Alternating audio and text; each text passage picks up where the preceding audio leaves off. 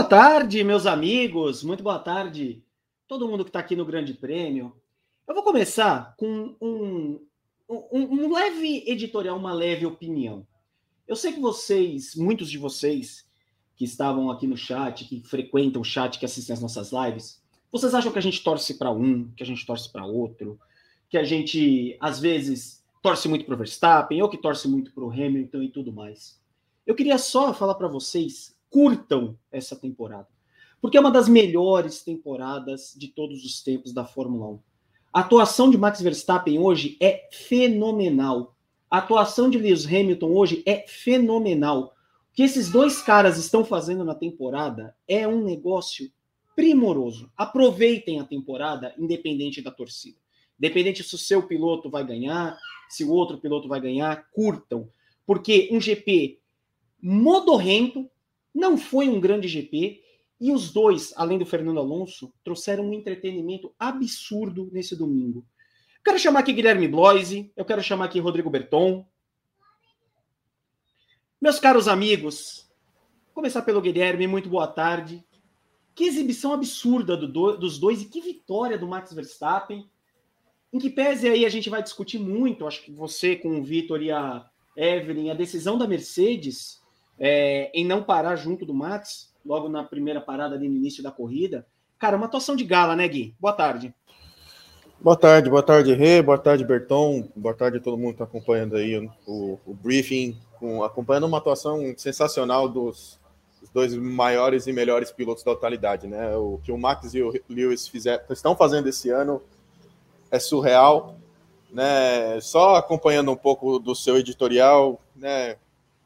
Não tem, não, a questão não é torcida, né? a, mesmo que tenhamos torcida, a nossa torcida não influencia os nossos comentários, né? Então, tenha um pouco de calma nas redes sociais, né? Para evitar problemas, né? Eu, particularmente, passei por uma semana muito difícil aí por conta disso, por conta de, de comentários feitos aqui no, no Grande Prêmio. Então, calma, gente, tá? A gente faz o nosso trabalho independentemente da nossa torcida, né?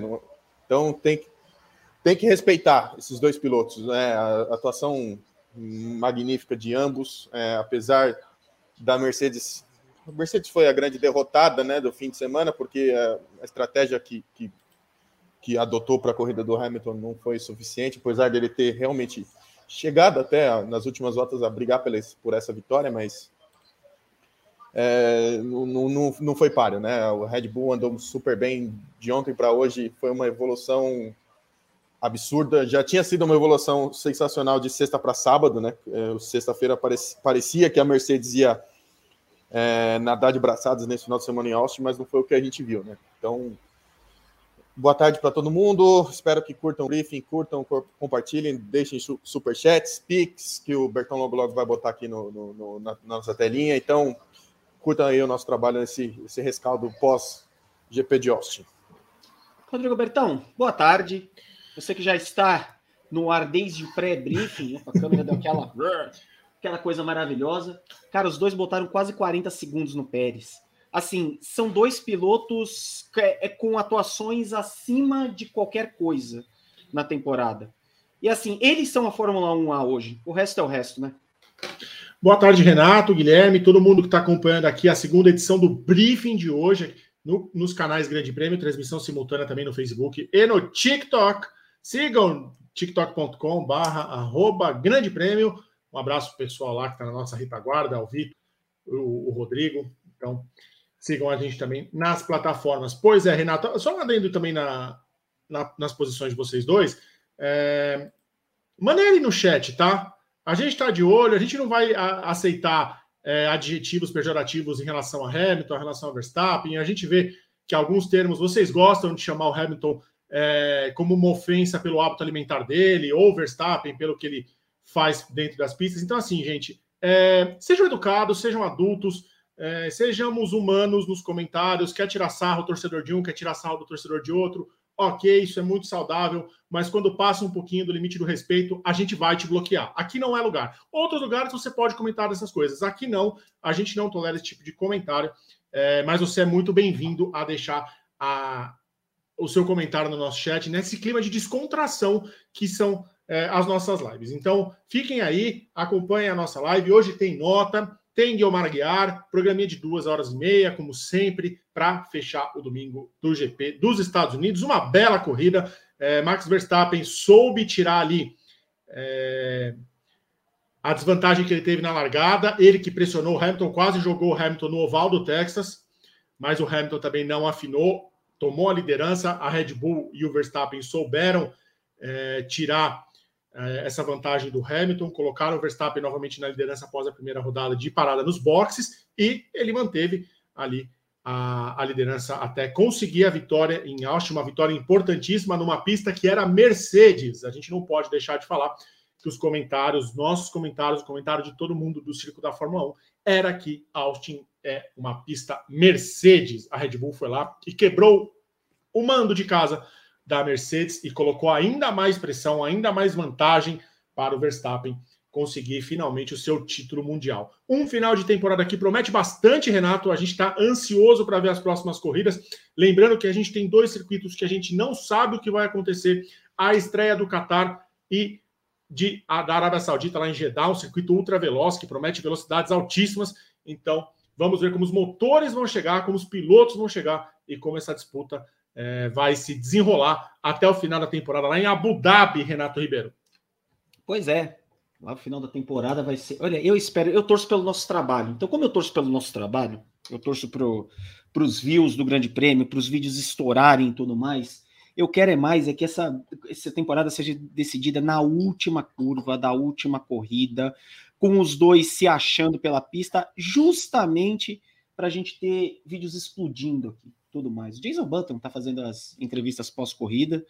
Ô, Berton, Oi. antes da gente começar, vamos fazer o nosso serviço aqui, né? Vamos. Qual é a nossa meta de likes hoje? Hoje a meta de likes no programa 2 é de 1.471 likes, Renato, porque a gente teve 729 likes na primeira edição do programa. Para somar 2.200, a gente precisa de 1.471 likes nesse programa maravilhoso. Então, já descarrega e acelera o like no nosso vídeo. É, se inscreva no canal, ative as notificações. Vamos espalhar o vídeo. Quanto mais pessoas aparecerem, mais likes a gente vai ter. E a gente vai ter aquele time extended maravilhoso no canal 2 do Grande Prêmio, porque o seu like é um engajamento que o YouTube vai entender. Essa live é boa. O YouTube vai ter certeza. Vocês. Porque a gente já sabe que essa live é boa, né, Renato? Agora o YouTube vai falar essa live é muito boa, eu vou jogar eles lá para cima. E vai jogar a gente e você vai fazer parte da nossa transmissão, Renato. É, eu vou conversar com o senhor YouTube sobre isso. Mas, por favor, deixe seu like. Eu quero ver Vitor Martins voltando no final de semana, fazendo time extended até 10 horas da noite de domingo. Não, Renato, Renato. O Vitor, azar. Mas, é, mas não é só o Vitor, Rê. É, amiga, pega leve. Não, Pena. É só... A gente saiu uma da manhã na sexta e no sábado, calma. Que gostoso, né? Ainda tem o México, né? Daqui a 15 dias, que beleza. Calma, torcedores, calma. A gente tá bem, tá bem arrumado. É, nesse momento, o Hamilton tá dando a entrevista. Ô Gui, eu sei que é muito, é, muita pretensão da gente julgar é, o sentimento de alguém olhando pela cara só. Eu vou me dar o direito de fazer isso, né? Já que eu tô com o microfone na mão. Sentiu o golpe o Hamilton, né? São duas corridas que tudo se dizia de toda a vantagem do mundo para a Mercedes. No final das contas, ele sai o quê? Quase 14 pontos atrás do campeonato. Assim, é, é muita coisa, né? Sai 12 pontos atrás, Renato, só para passar, a gente passar uma informação correta aqui, são 287 pontos e meio para o Verstappen contra 275 e meio do Hamilton, né? Então, ah, dá para dá entender, né, o, o sentimento de, de derrota, né, de sentir o golpe, que eu acho que, mas para o Hamilton, no caso, não tem tanto a ver com, a, com o desempenho dele em pista, né? A questão é no backstage, lá no, lá no, no, no paddock, né? no pit stop. Aquele pit stop da Mercedes foi crucial. Atrasar demais, retardar demais esse, essa parada foi, foi determinante para a corrida de hoje. Né? A gente vai se alongar um pouquinho mais é, no, na continuação do briefing, mas o Hamilton hoje não venceu por conta da equipe, né? Basicamente foi isso. Né? Tinha condições, ele, ele, ele desempenhou o, o suficiente para brigar com o Verstappen desde o início, né? Fez uma largada espetacular, se manteve à frente. Ele foi prejudicado pela atuação da equipe, né? Então, dá para entender esse sentimento de derrota, né? Essa, de, do, do, do, Hamilton nesse momento, faltando cinco provas para acabar o ano. Seria primordial uma vitória né, nessa corrida nos Estados Unidos, né? O Verstappen está indo para oitava, foi para oitava vitória no, no, na temporada, seria a sexta do Hamilton se ele vence. Então é, é plenamente compreensível, né? Essa, esse sentimento. Sérgio Pérez, que durante a corrida ficou reclamou no rádio que estava sem água, sem o líquido de reidratação dele, acabou a corrida bem desgastado. Max Verstappen dando entrevista. Nesse momento eu não consigo ouvir a entrevista do Max Verstappen, afinal, senão vai ficar vazando o som aqui, é, mas certamente muito feliz. Ô Berton, uma coisa que a gente conversou essa semana, que eu acho que a gente pode começar a papear aqui, era sobre a influência dos segundos pilotos no campeonato.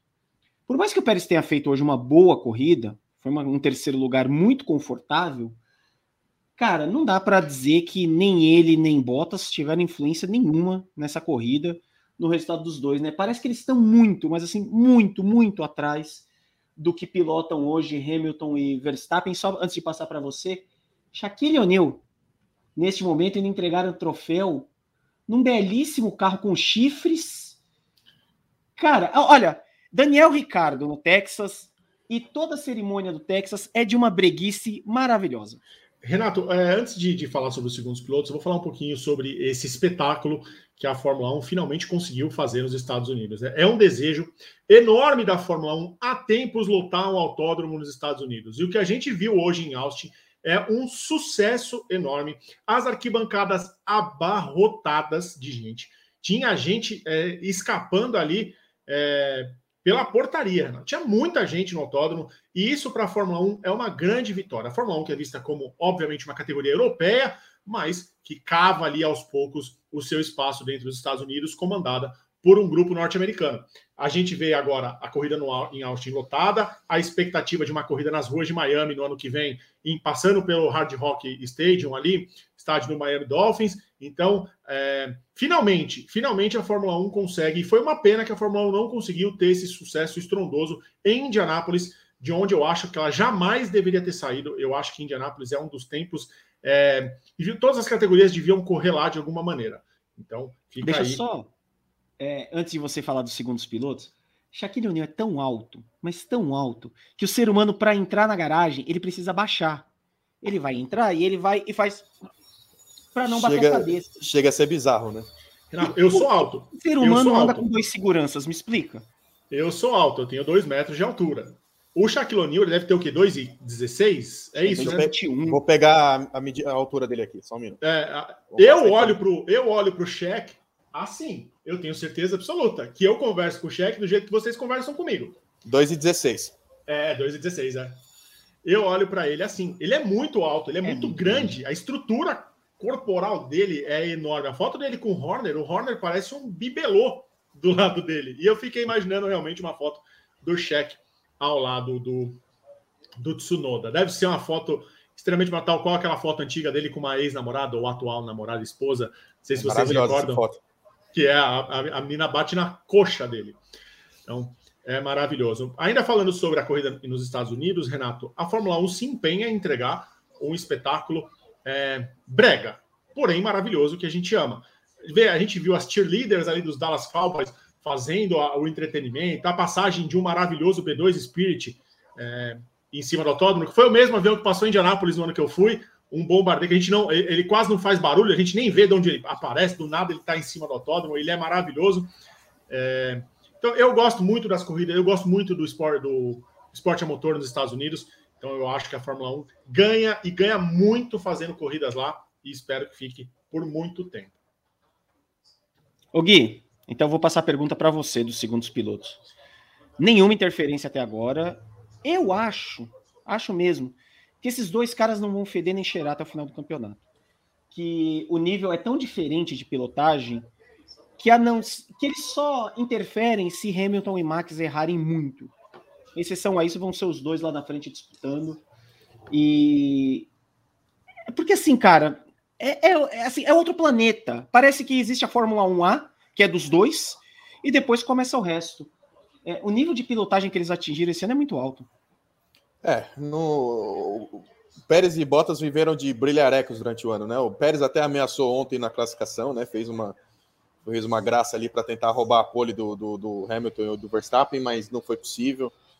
Eles não, realmente, eles estão num nível muito abaixo do que o Hamilton e o Verstappen estão entregando, né? Então, quem conquistar o título no fim, do, no fim da temporada entre os dois, olha, pode comemorar muito, porque assim precisou ir atingir níveis de, de pilotagem que, olha, fazia muito tempo que a gente não via, né? Níveis tão surreais, beirando a perfeição, que a gente realmente não via.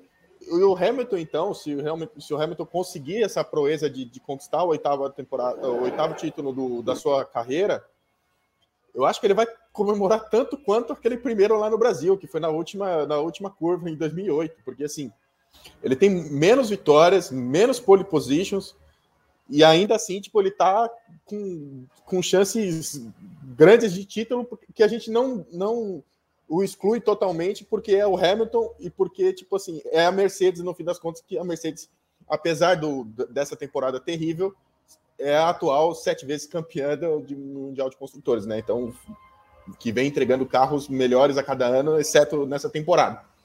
Então, mas os dois pilotos, é, se realmente depender deles para fazer algum tipo de graça, esquece. É mais fácil você com, considerar os pilotos das equipes clientes, tipo lá na McLaren, para o lado da Mercedes, no, na AlphaTauri, como fez o Tsunoda na corrida anterior lá na Turquia.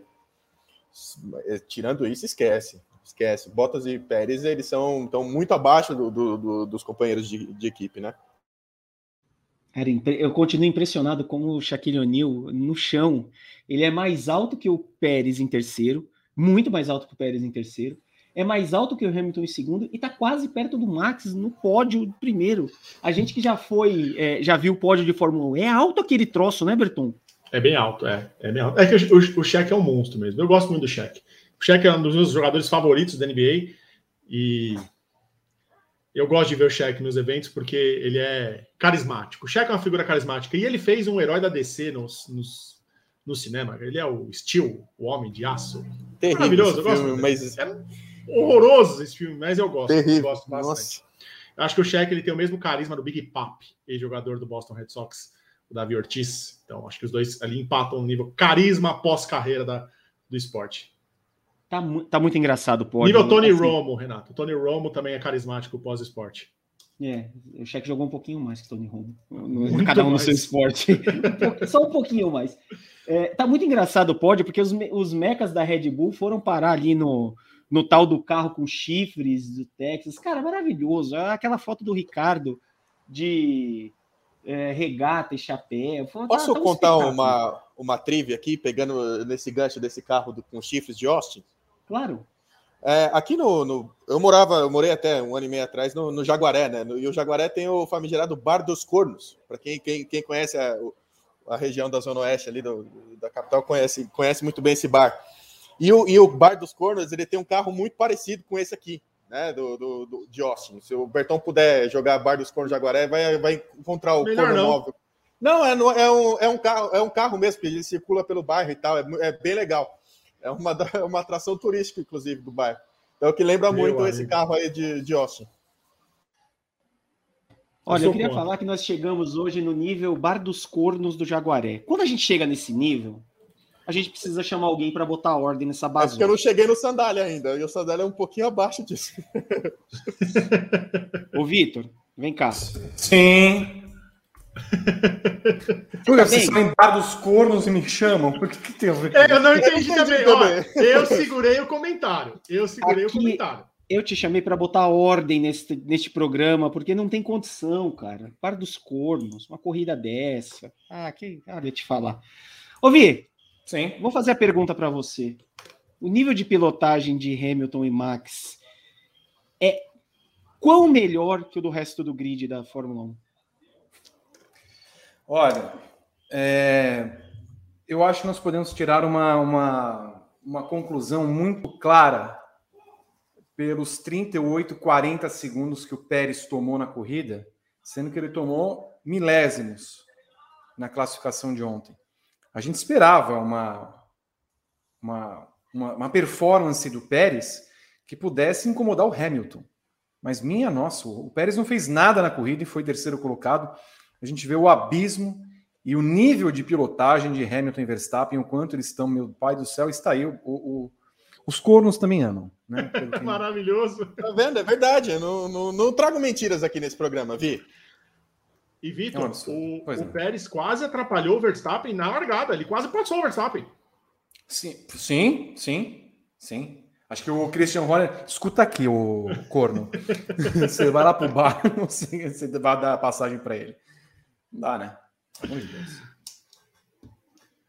Escuta, onde é que tá a Evelyn Guimarães? Eu tava travado aqui. É, agora que. Vamos, vamos, vamos falar sério, vamos parar de falar essas coisas, porque a Evelyn chegou.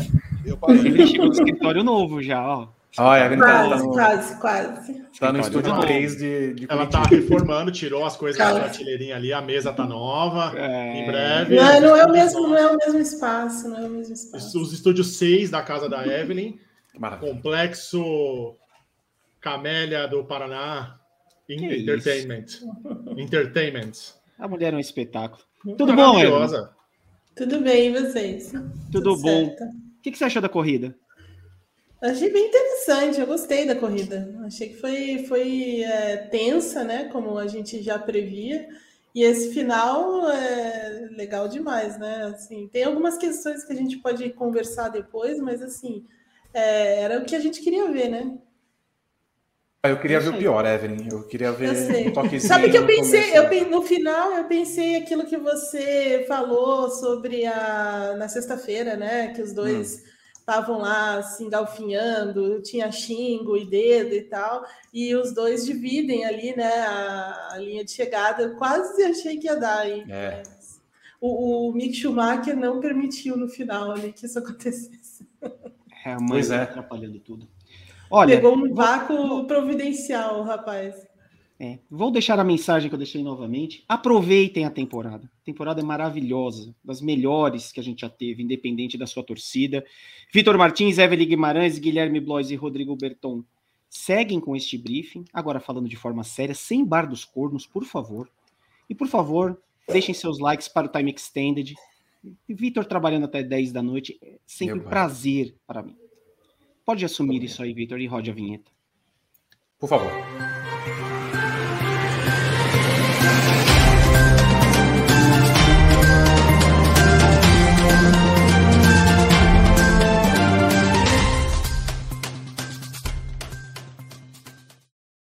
Sejam todos bem-vindos ao briefing para analisar o GP dos Estados Unidos, vencido por Max Verstappen da Red Bull, oitava vitória dele no ano e ampliando a sua vantagem no campeonato, 287 pontos e meio contra 275 e meio de Lewis Hamilton, segundo colocado, o piloto da Mercedes. No fim, terminaram como estiveram no grid, é, é, Verstappen, Hamilton e Pérez, mas a corrida demonstrou uma outra coisa, uma outra faceta, um outro cenário. É, a vitória de Verstappen foi apertada, mas por tudo que rolou na corrida, até poderia ser uma vitória de Hamilton pela Mercedes, mas a Mercedes teve uma tática ali que nós vamos desenrolar e tentar entender como é, ela aconteceu ao longo das 56 voltas. Estão comigo Evelyn Guimarães, Guilherme Blois e Rodrigo Berton aqui conosco para analisar tudo o que foi a corrida. Evelyn Guimarães, o seu destaque, o, seu resumo da notícia em um minuto e dois segundos e nada mais. Boa tarde. Boa tarde de novo, Vi, é, Rodrigo Berton, Guilherme Blois e a todo mundo que já acompanha o nosso briefing. É, olha, o meu destaque inicial vai para esse jogo, esse grande jogo de xadrez se mostrou o GP dos, dos Estados Unidos no que se refere aí à briga entre Lewis Hamilton e Max Verstappen, Red Bull e Mercedes, e, e hoje a vitória ficou do lado da, da Red Bull, né? A Red Bull fez o dela, confiou na, nas, na configuração, na estratégia que ela tinha pensado antes da corrida. O Verstappen, um final de corrida espetacular, espetacular mesmo, como ele é, cuidou dos pneus, como ele tirou tempo aqui e ali é, e foi realmente minando qualquer chance ali do, do Hamilton. É, no final, ainda conseguiu ali na, na, na abertura da, da, da, volta pegar um vácuo ali do, do Mick Schumacher é, e aí esticou essa diferença para fazer uma última volta muito boa. O rapaz, assim, andando fino de verdade, assim, é, foi sensacional. É para guardar na, na prateleirinha, assim, essa, essa corrida do Verstappen. Muito boa mesmo. Talvez seja aquela corrida que vai marcar a de fato mesmo a, a, busca pelo título, né? Aquilo que é aquele caminho do título, né? Pela maneira como ele se comportou durante toda a corrida. É, então, assim, meu destaque inicial vai para esse jogo de xadrez, mas especialmente para a performance do Verstappen. O homem que se lambuza com a calabresa e a cachaça, Guilherme Blois, e o seu comentário inicial. Boa noite. Boa noite, boa noite, Vi. Bom vê-lo recuperado. Não tinha, acho que eu fui o último aqui, né, a cumprimentá-lo, né, no, nos programas ao vivo. Então, fique bem, meu irmão, né, de verdade. Sabe que é, apesar de a gente brincar bastante um com o outro, o carinho é muito grande por você. Então, fique bem, se cuida e vamos tentar levar a vida um pouquinho mais, né, low profile. Ah, acho que não tem muito o que acrescentar no que a Evelyn falou, né? Eu acredito, acho que o GP dos Estados Unidos em Austin é o, é o marco da temporada, né? Para quem for campeão, eles, eles vão se lembrar dessa corrida, né? Porque foi uma atuação de alto nível de, dos dois, do Verstappen e do Hamilton. Cada um à sua maneira, cada um no seu estilo.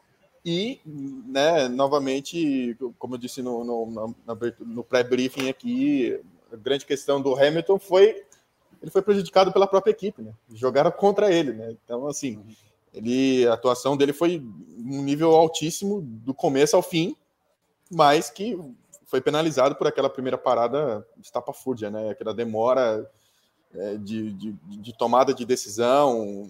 Bom, a gente vai se alongar um pouco mais nisso, mas aquilo foi o, o, o, o fator chave para esse domingo, né? Para essa corrida de domingo em Austin. Rodrigo Berton, vem aqui o seu comentário inicial. Boa noite. Boa noite, Vitor, Evelyn, Guilherme, mais uma vez. Todo mundo que está acompanhando aqui o briefing. Meu destaque inicial é o espetáculo da Fórmula 1 nos Estados Unidos, as arquibancadas lotadas, o show, o entretenimento, aquela coisa brega que a gente ama, que todo norte-americano sabe fazer. Eles transformaram a corrida nos Estados Unidos numa é, pequena Indianápolis ali. Teve cheerleader, teve caça sobrevoando, teve é, bastante coisa é, interessante para o público. Eles gostam, teve carro com chifre, teve Shaquille O'Neal, teve Serena Williams, teve George Lucas no, no assistindo a corrida. Pessoal Ben Stiller. Assim, ben Stiller, um belo platinado.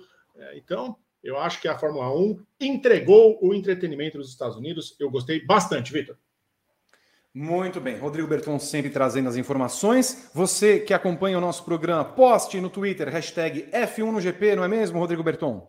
Tá aqui, ó, poste sua foto com a tag F1 no GP. A gente já tem algumas, eu estou abrindo aqui é, na minha tela de compartilhamento para mostrar é, logo mais durante o programa. Eu quero que você mande super chats para gente, como fez José Libório por cinco reais, falando que o menino Acho que o menino da melhor compra deu um passo enorme para o campeonato. O primeiro pitch da Mercedes, como diria o Karsug, foi um erro clamoroso. José Renato Coelho de Souza, mais uma vez, a estratégia da Mercedes ferrando o Hamilton, usou outro termo, mas é ferrando, vocês entenderam? Porque não colocou o pneu médio ou macio na última troca. E o Vano Monteiro da Silva mandou dois reais falando que a largada deu uma emoção, é, senão a prova seria um passeio. A missão foi alargada. Eu acho que eu não não. Gostei bastante da prova. Mande só as mensagens, eu estou de olho. Já já eu volto, Vitor, e eu já trago é, o resultado na tela para vocês. Muito bem. Esse foi Rodrigo Berton. Traga a sua foto, então acompanhe o programa conosco e faça também o programa conosco. Vitória de Max Verstappen, é, Evan Guimarães. Um resultado que, se olharmos para o cômputo geral, é um baque para a Mercedes, porque desde o começo a gente tratava essa corrida nos Estados Unidos como 25 pontos de Lewis Hamilton. É, e ela também, né? Ela também tratava essa, essa corrida dessa forma, né? Tanto que ela é, traz uma né, estende aquela, aquela configuração da Turquia a ir para Austin, né? Aquela velocidade de reta, toda a artimanha que ela fez ali para baixar o carro. Depois ela acabou tendo de subir porque o, o asfalto, né, já não estava já não tava dando certo com, com relação ao a configuração toda, o desgaste, enfim, depois eles tiveram de mudar isso.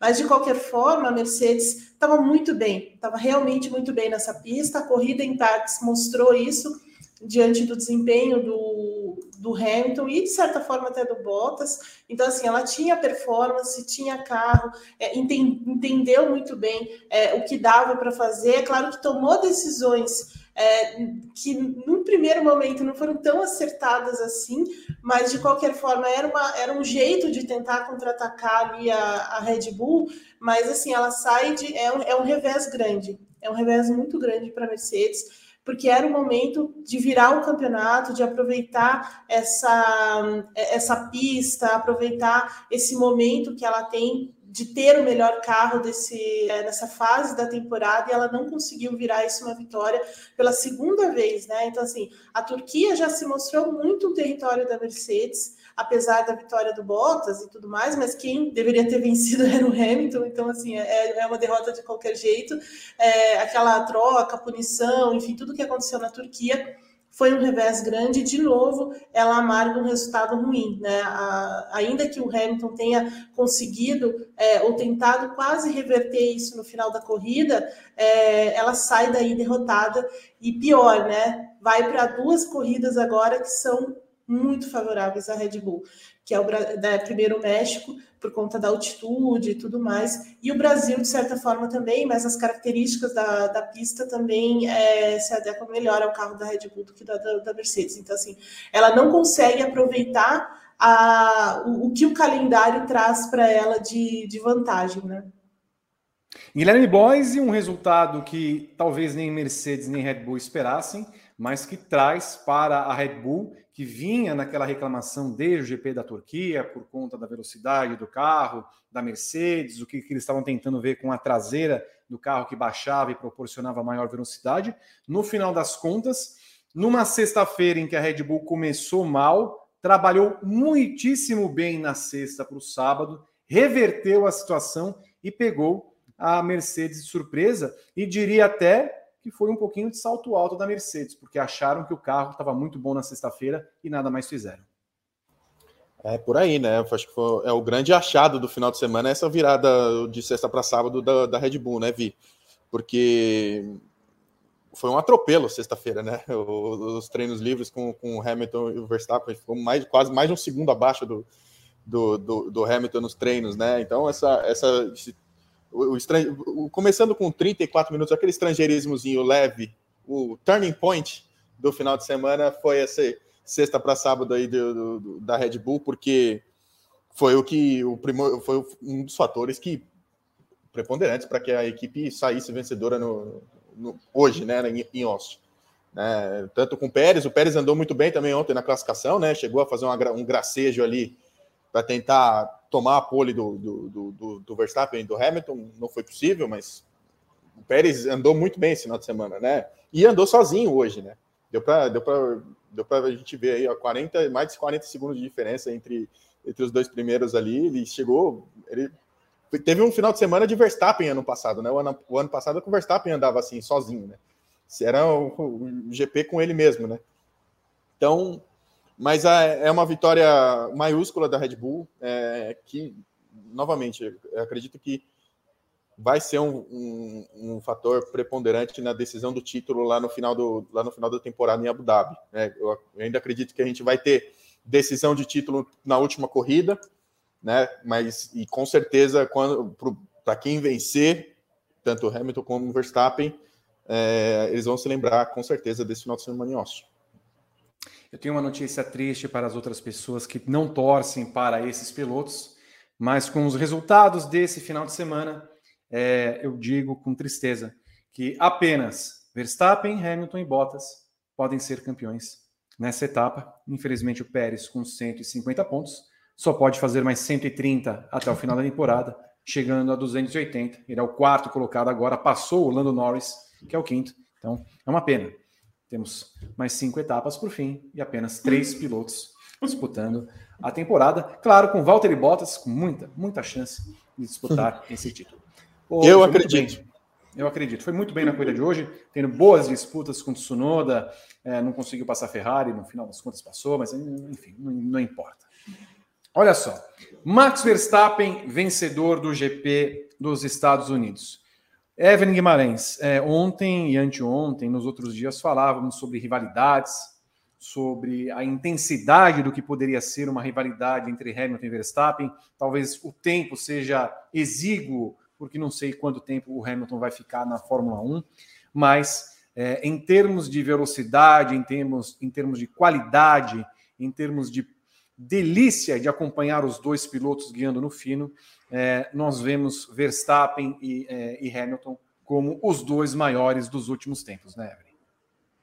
Ah, sem dúvida, né? O que o Verstappen está fazendo. Assim, a gente nunca teve muita dúvida sobre o talento do, do Verstappen, né? Porque ele já chega na Fórmula 1. Se você pegar aquele, se você vê que ele começa com 17 anos e muda muitas regras é, e vem crescendo muito fortemente ali, é, desde a da, da Toro Rosso, depois passando para a Red Bull, vencendo a primeira corrida que ele. Né, a primeira corrida que ele fez com a Red Bull, ele venceu tudo bem, né? Teve uma um grande, é, uma grande ajuda da, da, do acaso aí, daquele acidente entre os caras da, da Mercedes e tudo mais. Mas ele venceu a corrida, né? É, e depois, nesses últimos anos, especialmente, né, ele foi praticamente o único que vencia, vencia realmente corridas ali é, com, com, com, a Mercedes tão dominante, né? Então, assim, a gente lembra algumas corridas muito, muito interessantes do, do Verstappen em 2019, 2020, especialmente ali. Então, assim, é um cara que a gente nunca teve muita dúvida de que no momento em que ele tivesse um carro vencedor, uma, né, um, todo um equipamento, ele ia fazer o que ele está fazendo hoje, né? Mas eu acho que é, ele vai até um pouco além, sabe? É, assim, a, o, a, a, linha, né, a curva de, de desenvolvimento, de evolução do, do Verstappen, é, sabe, ele está muito adiantado, assim, ele está muito bem, ele está vivendo o auge mesmo. É, não, o auge não, ele está vivendo assim um, um porque eu acho que ele ainda vai melhorar mais, sabe? Mas assim, ele está vivendo um momento muito importante da carreira dele, né? Tecnicamente, ele é excepcional, excepcional mesmo. Ele conhece muito bem o carro, ele tira tudo desse carro. Hoje mesmo, né? Cuidou dos pneus. A, a Red Bull estava sofrendo muito com os pneus traseiros, né? Tava desgastando demais mas ele soube é, entender isso, então mudou um pouco ali a pilotagem para tentar poupar e aí chegar no final. Mesmo quando o Hamilton começa ali tirar tempo, tirar tempo, tirar tempo, ele vai pegando né, aqui e ali, vai sendo um pouco mais rápido, vai, vai tentando responder é, o quanto dá ali é, na, no que o Hamilton, na pressão que o Hamilton está fazendo.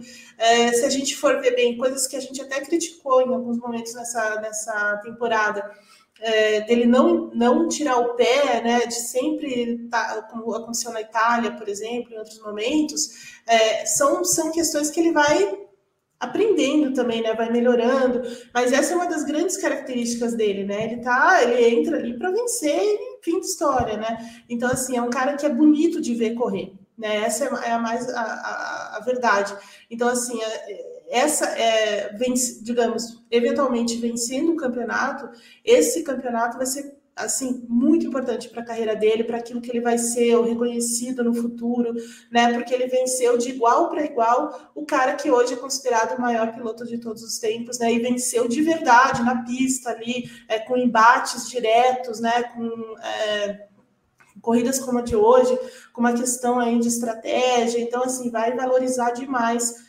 é, a, a, carreira, o desempenho e, e, tudo mais. Mas assim, é muito bonito de ver o, o Verstappen correndo. Ele tem toda uma equipe ao redor dele, trabalhando por ele, o carro feito para ele.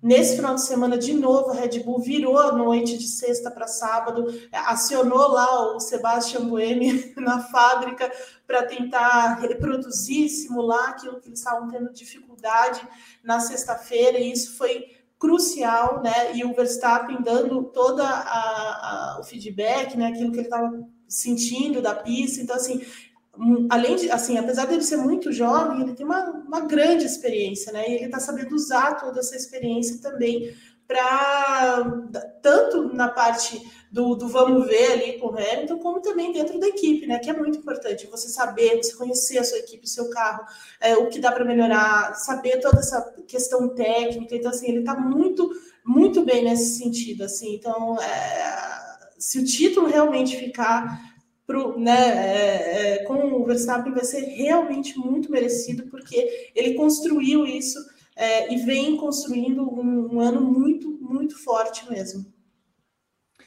Verstappen ganhando fino, Guilherme Bloise, chegando a 12 pontos de vantagem e agora com uma perspectiva muito boa, porque as duas próximas provas, como vocês falaram, são teoricamente é, pró-Red Bull, e aí ele podendo abrir entre 7 e 8 pontos, entre 6 e 8 pontos por corrida, a diferença vai, digamos, entre 6 e 8, entre 12 e 16, a diferença que seria de hoje 12 pontos, poderia ir a 28 se ele vencer as corridas no México e no Brasil, o que seria imprescindível e vital para as pretensões do Verstappen da Red Bull e muita gente já tratando é, esse GP dos Estados Unidos como uma espécie de pá de cal nas esperanças de Hamilton e da Mercedes.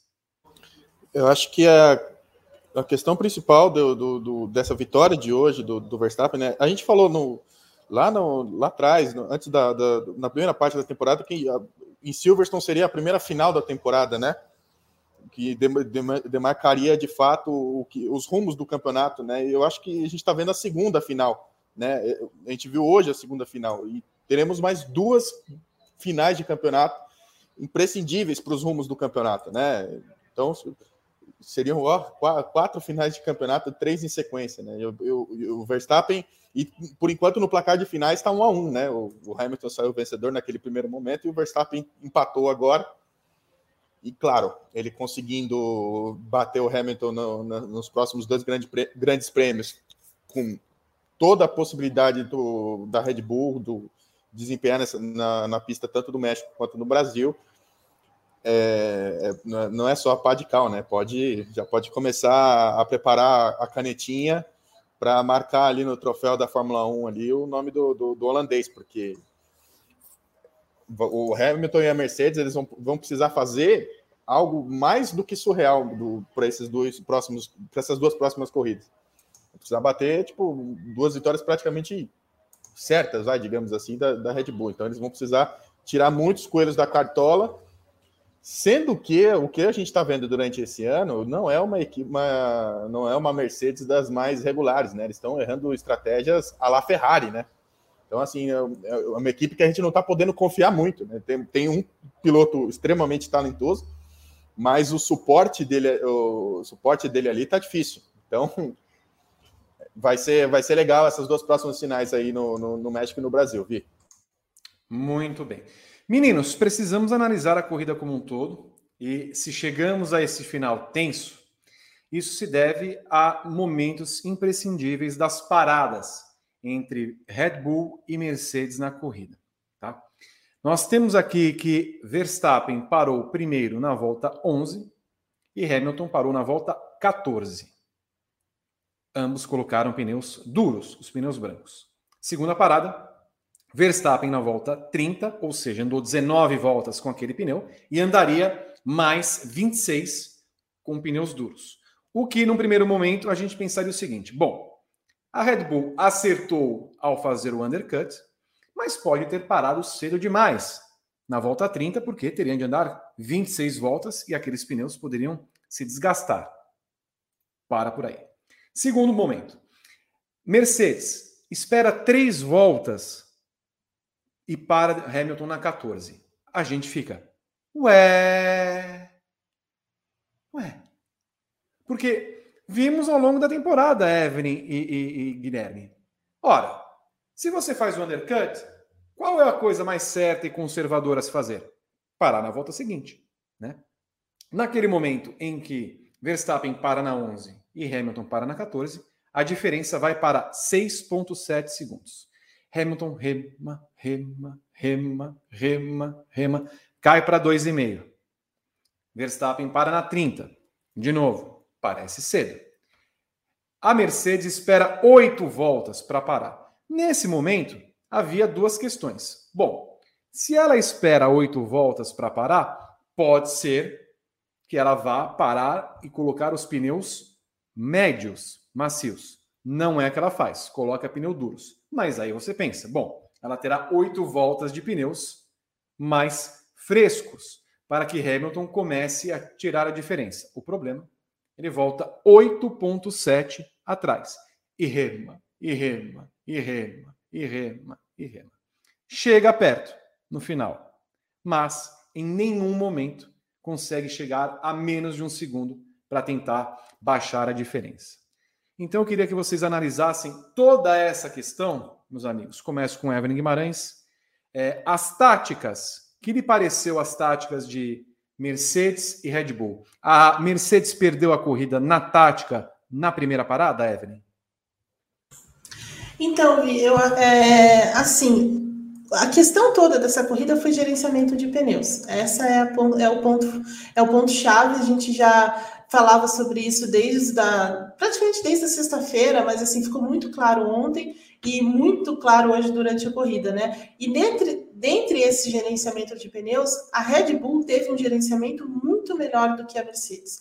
E esse foi o pulo do gato que veio dessa, é, digamos assim, dessa, desse trabalho noturno, digamos assim, que a, que a Red Bull fez durante a madrugada, né? É, em simular todas as, em reproduzir essas condições é, com a fábrica e, e, trabalhando no acerto. Então, a, a, a Red Bull conseguiu um desgaste, é, conseguiu, na verdade, gerenciar melhor do que a Mercedes. A Mercedes estava gastando demais. É, e, eu, e, e assim, acho que tem um ponto realmente em não ter marcado o Verstappen. Né? Acho que a Mercedes poderia ter marcado de fato para ele não ter uma distância tão grande na volta. Essa, essa distância que ele teve que remar, remar, remar, que você estava falando, foi um ponto, foi um, um dos pontos que, que prejudicaram o, o, Hamilton, né? Porque aí ele gasta mais pneus, ele é obrigado, né? Principalmente ali naquele stint perto da segunda parada, em que ele precisa realmente gastar é, muito, muito pneu. Depois, é, existia essa questão que ele acabou entendendo que dava para ir um pouco mais além, para tentar voltar com poucas voltas ali e, e, pegar essa janela do pneu, né? Porque esse, esse é o problema da que apresentou nessa pista, que o Hamilton também teve, é você usar, assim, entrar naquela janela de funcionamento e tirar tudo do pneu naquele momento. Então, imagino que esse foi o objetivo deles em parar. Não dava para pôr pneu médio, porque o pneu médio ele estava desgastando rápido demais, né? Por isso que todo mundo parou tão cedo, é, na, fez uma, uma, primeira parada tão cedo. Então, assim, não tinha como ele usar o pneu médio mesmo na, naquele momento é, e não dava para esticar mais, é, não daria para esticar mais essa segunda parada, então não tinha jeito, tinha que ser o pneu duro, até porque ele é melhor para gerenciar o desgaste e tudo mais. E no caso da Red Bull, eu só acho que realmente a parada foi, foi um pouco cedo demais. A segunda parada, acho que talvez eles pudessem ter esticado um pouco mais, acho que até a Mercedes esperava isso, e no fim das contas não aconteceu, porque também eles sofreram, apesar do gerenciamento melhor e tudo mais, eles estavam sofrendo demais com é, o desgaste dos pneus de, é, traseiros, e aí acho que no, no, é, no entendimento ali do que estava acontecendo na corrida, era muito perigoso deixar desgastar demais ali atrás, então resolveram é, também seguir o que aconteceu na primeira parte da corrida. Então, na verdade, é aquela coisa do xadrez, né? Aquela coisa da, da movimentação, de você, no momento de, de parar e ver o que, quantas voltas ainda faltam e o gerenciamento de pneus. Então, o que fez diferença foi realmente que os pneus, de forma geral, desgastavam menos o carro da Red Bull do que no carro da Mercedes, mas a Mercedes é, apostou mais na sensibilidade do Hamilton na hora de deixar mais tempo na pista, na hora de esticar um pouco essa, é, essa, essa parada. Mas sem dúvida, a primeira parte ali de não marcar o Verstappen pode ter colocado tudo a perder. O Verstappen até acabou de declarar, Guilherme Bloise, que precisávamos fazer algo diferente. Ele falou que a Red Bull arriscou e era esse mesmo plano para tentar bater a Mercedes. É isso, né? Grandes, grandes campeonatos são vencidos com, com, com, com riscos, né? Mas tudo bem, a Mercedes correu um risco de parar cedo demais, mas a Mercedes está atrás. Não pode vacilar desse jeito. É, é, é o, que eu, é o, que você falou. Então, às vezes parece que rola um pouco de soberba, muitas vezes da parte da, da Mercedes nesse sentido. Meu, você acha que a gente vai perder? A gente vai perder o campeonato para esse cara? Jamais. Não pode ser assim. Cara, tem que marcar ali a marcação homem a homem de fato, assim, sabe? Tipo, um pouquinho muda a estratégia durante a corrida por conta do, do, da adversária, mas acompanha os caras, acompanha os caras, não pode deixar. Né? Essa, essa, ultrapassagem do, do, Hamilton que a gente ficou mais de 15 voltas esperando que ela acontecesse na, na reta final, ela poderia ter acontecido, sei lá, 5, 6 voltas antes, se a Mercedes é conservadora, né? Tem que ser conservadora. O seu piloto principal está atrás no campeonato. Você tem que, se você tem que jogar para ele você você está liderando os construtores com 23 pontos de diferença, ok. Mas o seu piloto precisa de você, né? Então, assim, quando você é o que eu falei. Hoje pareceu que a Mercedes jogou contra, né? E, e de fato prejudicou demais o, a corrida do Hamilton, né? Foi o fator preponderante para que o Hamilton não ganhasse a corrida ou não tivesse nem a chance de disputar com o Verstappen né? Porque no fim das contas ele não teve grandes chances de, de, de, de disputar com o Verstappen, a não ser na largada, né? Que na largada ele venceu, fez uma largada espetacular, como, como a gente não, não viu o Hamilton fazer já há algum tempo, né? Mas depois mais nada. No embate com o seu principal rival, ele não teve nas, 56, nas 55 voltas restantes. E não teve por conta da equipe, por conta da estratégia. Não pode acontecer. É o chefão aqui que está um pouquinho. Tá um ai, aí, pensei que era Agnes no estúdio. Não, é o chefão. Ele tá um pouquinho irritado, tal qual a gente. A gente tá com aquele cloreto de putaço, né? Ah. Ebulindo. Ebulindo, né? E, né? e quando a gente vê uma estratégia como essa da, da Mercedes, não dá para aceitar. Na Mercedes teve um dia de Ferrari, e a Ferrari, depois a gente vai falar, né? De novo.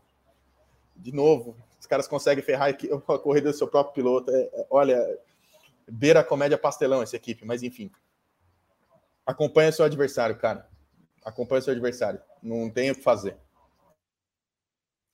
Muito então da derrota que vocês estão acompanhando do Hamilton se deve à equipe Mercedes e à tática, Evan Guimarães. Ao longo do ano, a Mercedes tem pecado em, em, em decisões fundamentais e que talvez isso se deva ao fato de ela não estar acostumada a ter de tomar essas decisões porque não enfrentava a concorrência?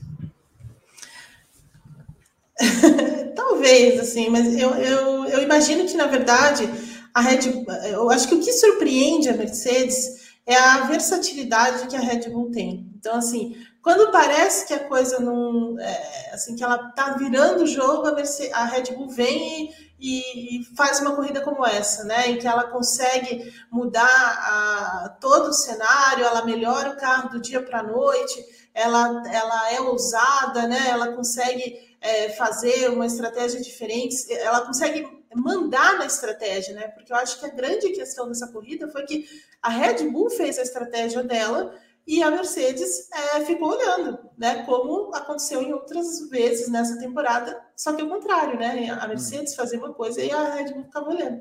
E a Red Bull me parece que aprendeu com isso.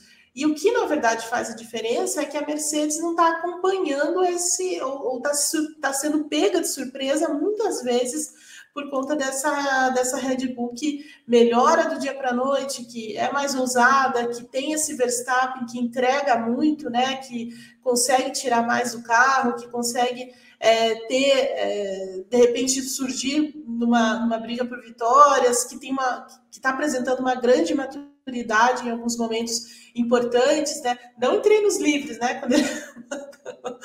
Mas assim, na corrida realmente ele, ele, ele tem uma. É, ele mostra uma, uma, né, é um amadurecimento grande.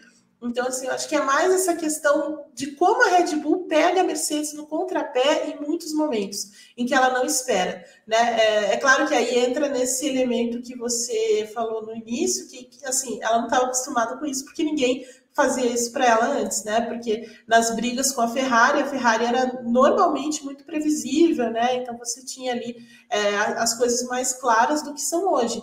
Né? Hoje ainda há um elemento de surpresa aí, eu acho que talvez é, é talvez seja aí é, a questão da Mercedes. No caso dessa, desse final de semana especificamente, a Mercedes achou que estava melhor do que realmente estava e subestimou um pouco é, a melhora da, da Red Bull, apesar da pole do Verstappen ontem. Toto Wolff, declaração agora há pouco a Sky Sports. Acho que tivemos umas estratégias interessantes hoje e uma grande corrida.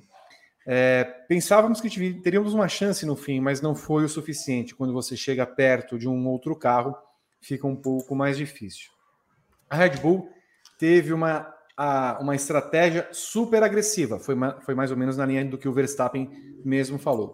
Lá no primeiro pit stop, e isso foi fundamental. Eles, eles mereciam vencer hoje.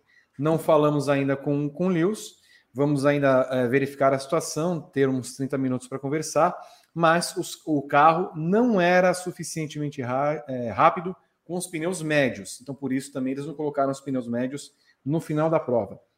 Acho que começamos muito bem a corrida, começamos muito bem a sexta-feira e acabou que nos perdemos em algum momento e nos recuperamos na corrida, mas no final das contas, a segunda posição é melhor do que esperávamos, Guilherme Boise. Tá de saco o Wolf, né? Vamos, vamos combinar. Tá de sacanagem, né? O cara encerrar uma fala dessa dizendo que é melhor do que a gente espera, pelo amor de Deus, a Mercedes não é não é uma equipe mediana do jeito que ele tá falando, né? A Mercedes tá brigando pelo título, né? Porra. Não, é, bom, eu ia falar um palavrão agora, mas enfim. Ah. De tão revoltado que eu fiquei com essa frase, desculpa. Não, não dá para falar um, né, falar um negócio desse assim, sabe? Tipo, é inadmissível. Achar que que o, o eu tô, tô pensando foi... que posição que ele estava esperando, na verdade. Eu não tô entendendo. Quer, o Hamilton tá na frente do Bottas, é isso que ele está esperando. Se for. Ele queria que, que ficasse atrás do Pérez. É, não tem sentido, assim, sabe? Então, assim, né, o Hamilton fez de tudo. Ele, ele andou realmente o, fino esse final de semana. Foi uma grande, uma grande corrida do Hamilton também. O Hamilton individual, né? A, a equipe, o seu entorno, cara, mais, mais uma lamentável mas uma lamentável que, que realmente o prejudica nessa corrida pelo título. São 12 pontos agora. São 12 pontos, não é pouca coisa. Já é uma diferença significativa. Sim, tirar 12 pontos nas condições que estamos e considerando que o Verstappen será segundo colocado sempre em qualquer uma das corridas, se não houver percalços, fica cada vez Exatamente. mais complicado. Mais complicado. É Evelyn Guimarães, e essa declaração do Toto Wolff, hein? Ah, é colocando panos quentes, né? Assim, é que é o trabalho dele muitas vezes, né? Assim, ó, vamos com calma, porque isso não, né? A gente nunca vai esperar o Toto Wolff é, esculachar a equipe ou qualquer coisa assim, né? Então, assim, ele vai pôr panos quentes, vai, vamos conversar, vamos ver, mas assim, engraçadão, né? No final aí, pô, né? Mas, assim, é, sem dúvida, eles foram, foram, foram pegos realmente é, de surpresa, não só pela estratégia da Red Bull, mas o fato dela ter melhorado tanto né? Porque na sexta-feira, é, assim, a, a, a Mercedes estava muito bem acertada, muito bem ajustada, o carro estava muito rápido, é, o desgaste de pneus estava muito controlado, enfim, eles conseguiram trabalhar com as coisas que eles estavam trazendo desde a Turquia, então, assim, motor rendendo bem, então, sabe, estava tudo certo, estava dentro daquilo que a gente esperava da Mercedes. É, em Austin, só que aí chega no sábado, a Red Bull tem um, uma performance é, em que ela consegue tirar mais desses pneus, tanto que o, Verstappen vai lá e faz a pole, né, tira a pole por dois décimos, né, que é, é, muita coisa, e se você for colocar em outros, em outros treinos entre os dois, né, então assim, ele, ele faz uma volta que é primorosa, né, ali em que ele acerta os três as três parciais e tudo mais,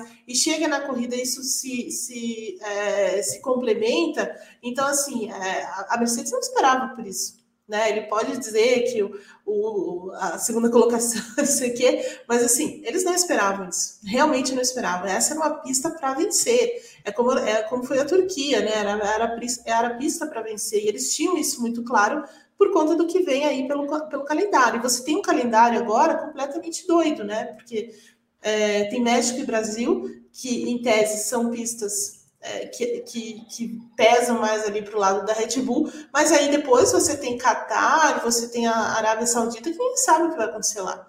Né? Então, assim, pode acontecer qualquer coisa. nesses lugares, né? Até chegar a Abu Dhabi. Então, assim, é, a Mercedes agora vai ter que realmente colocar a, a cabeça para pensar ali, entender aonde está onde, onde está onde tá o ruído é, e, e, melhorar para frente. É claro que assim a, o grande trunfo da Mercedes, obviamente, é o Hamilton, né? É, é, a, é, o, é o poder, é a leitura que ele tem da corrida, é, né, a sensibilidade que ele tem dos pneus, é uma série de coisas, mas assim, tem um limite para isso, ele depende da equipe também em termos de estratégia, ele, tem, ele depende da equipe em alguns momentos, é, como a gente viu na Turquia, né? Então, assim, é, a Mercedes vai ter que entender aonde que está o, o, problema nessa reta final aí, porque descontar essa vantagem que tem agora não vai ser fácil. Chamo o Rodrigo Berton para os comentários do nosso público que acompanha o briefing comigo, Vitor Martins, Guilherme Bloise e Evelyn Guimarães. Faça o programa conosco, mande seus comentários em YouTube, Facebook, TikTok e, claro, mande também sua foto lá pelo Twitter, hashtag F1 no GP, acompanhando o nosso programa.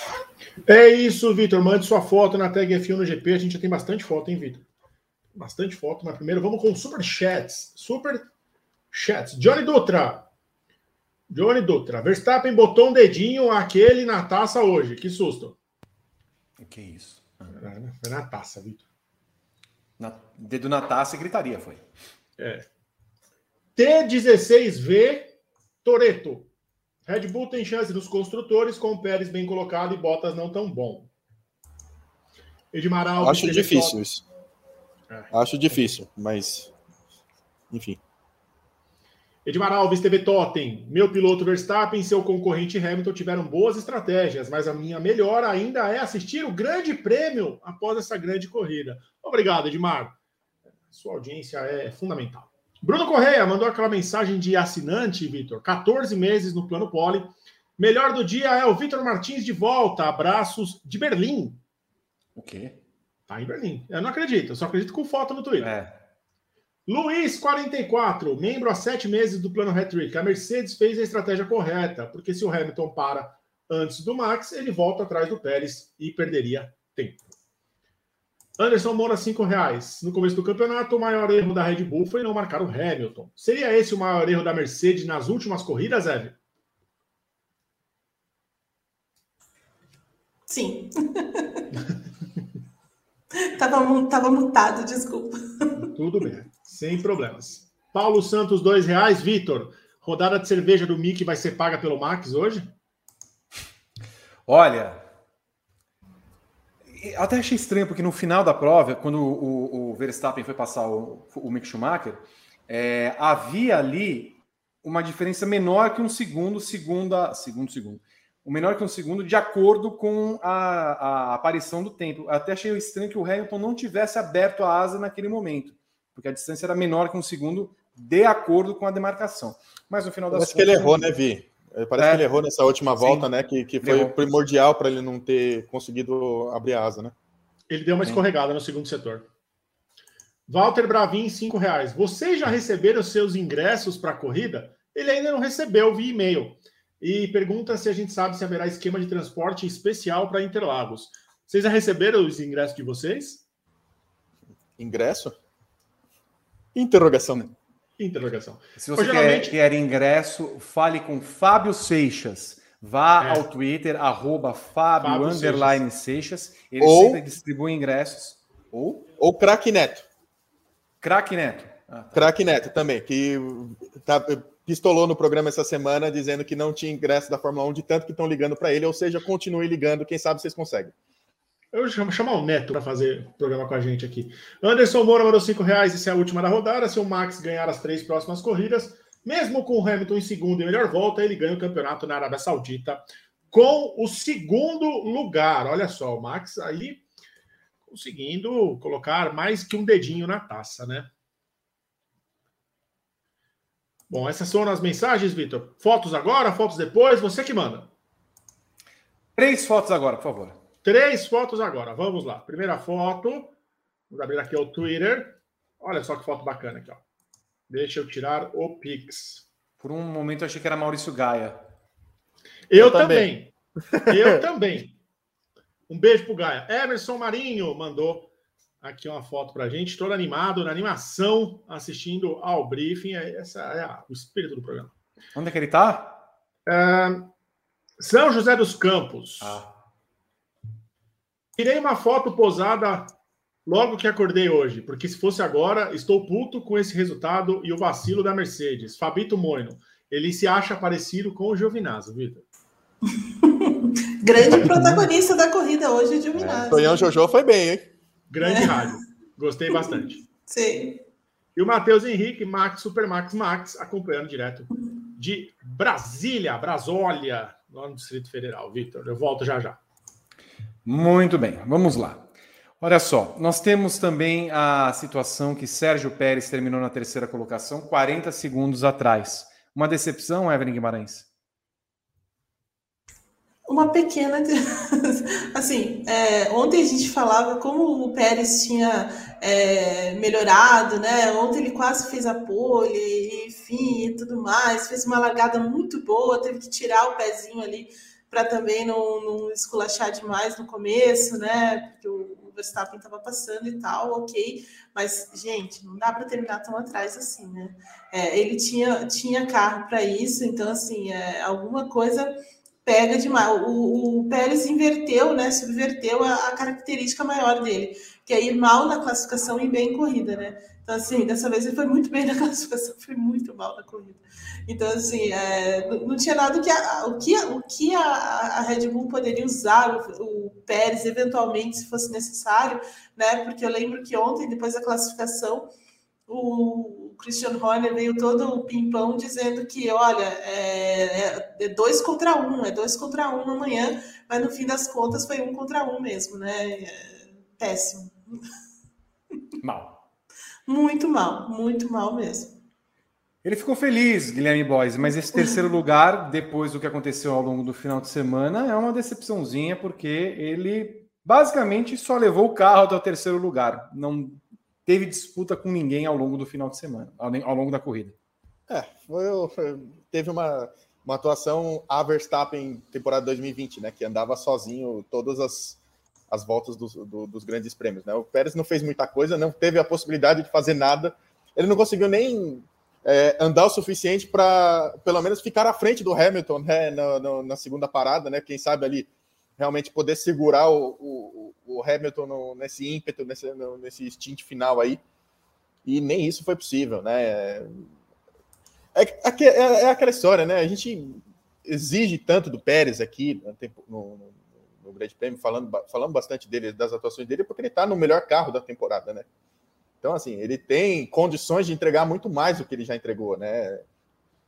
Então, assim, mas no, no modo geral, é um final de semana ok, vai.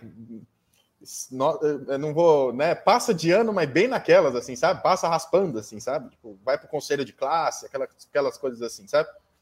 Não dá, não dá. Como a Eve falou, 42 segundos de diferença para pro, os dois primeiros, cara. Não, é, é, muita coisa, muita coisa. Não... Terrível, terrível. Quarta posição para Leclerc, Evelyn Guimarães. Olha, o Leclerc muito bem com a Ferrari. Eu acho que não dá para fazer mais do que, do que ele fez, né? Então, assim, é, ele, ele é, foi como na Turquia, mais ou menos, né? Assim, é, é isso que esse é o teto da Ferrari, digamos assim. É, e ele foi muito bem, né? Muito consistente, manteve a, a posição ali, é, andou muito mais do que a do, do, que a McLaren, né? Assim, ele não deu chance para ninguém. É, e a quarta posição parece ser o, o, o, resultado do Leclerc nesse ano, né? Mas assim, é, é o que dava para fazer, não, não, tinha mais o que, é, o que sonhar é, nesse sentido. Acho que é o teto, é o limite da Ferrari. É, é claro que assim, a Ferrari tem ela poderia ter sido um pouco melhor com o Sainz, né? Mas de novo, a, o box não funciona para o Sainz, é impressionante. É, já largou com um pneu macio que ainda não entendi. E ainda é, complicando a vida do, do Sainz lá na, na, no pit stop. Mas assim, de qualquer jeito, com o Leclerc ainda foi, né? Mas assim, é, é o limite, é o limite que dá. Quarto lugar para o Monegasco, que passa o Sainz na classificação do campeonato, Guilherme Bloise. É, é a única mudança é, de, de posição na classificação que a gente vê no final de semana, né? Com, foi esse quarto lugar do Leclerc, né? Ele esse sétimo lugar do Sainz é um, de novo, um pouquinho enganoso, né? Ele foi ultrapassado pelo Bottas, mas enfim. O, o, o Sainz tinha condições de estar ali entre os cinco primeiros atrás do Leclerc, né? Se não fosse novamente prejudicado pela equipe. Olha, ouvi, a gente tenta. Eu tento, eu tento ficar calmo com a Ferrari, Vi. Hum. Eu tento, mas não dá. Os caras. É, é, é todo final de semana prejudica um ou prejudica o outro. E o Sainz, olha, tá para nascer algum piloto mais azarado que esse rapaz, assim. Tipo, to, todos os problemas que acontecem na corrida é com ele. Tipo, é, é, acertado na corrida, tipo, o carro dele não liga, ele não larga. A carreira do Sainz é marcada por essas, por essas questões assim que é muito surreal, né? Prejudicado no, no, no pit stop. Assim, olha, aquele galinho de arruda, né? Ele vai vir para o Brasil. Tem, muito, tem muita gente aqui, né? Do, que pode oferecer um galinho de arruda ali para ele para ele botar no, no, carro, no capacete, né? Para dar, para dar um pouquinho mais de sorte para esse rapaz, porque olha, é duro, viu? O, o, menino que é prejudicado tem talentos de sobra, mas a, a, os resultados muitas vezes não ajudam, né? E ele é prejudicado muitas vezes, né? Isso é muito surreal. O Leclerc fez o que deu, né? Foi o, o melhor da, da Fórmula 1B, Acho que é já é uma, uma grande vitória para o fim de semana. Na quinta posição, Daniel Ricardo, que teve grande disputa com Carlos Sainz e Lando Norris, Evelyn Guimarães. Evelyn Guimarães. Na primeira volta, foi o que empolgou também ao lado da disputa Hamilton-Verstappen.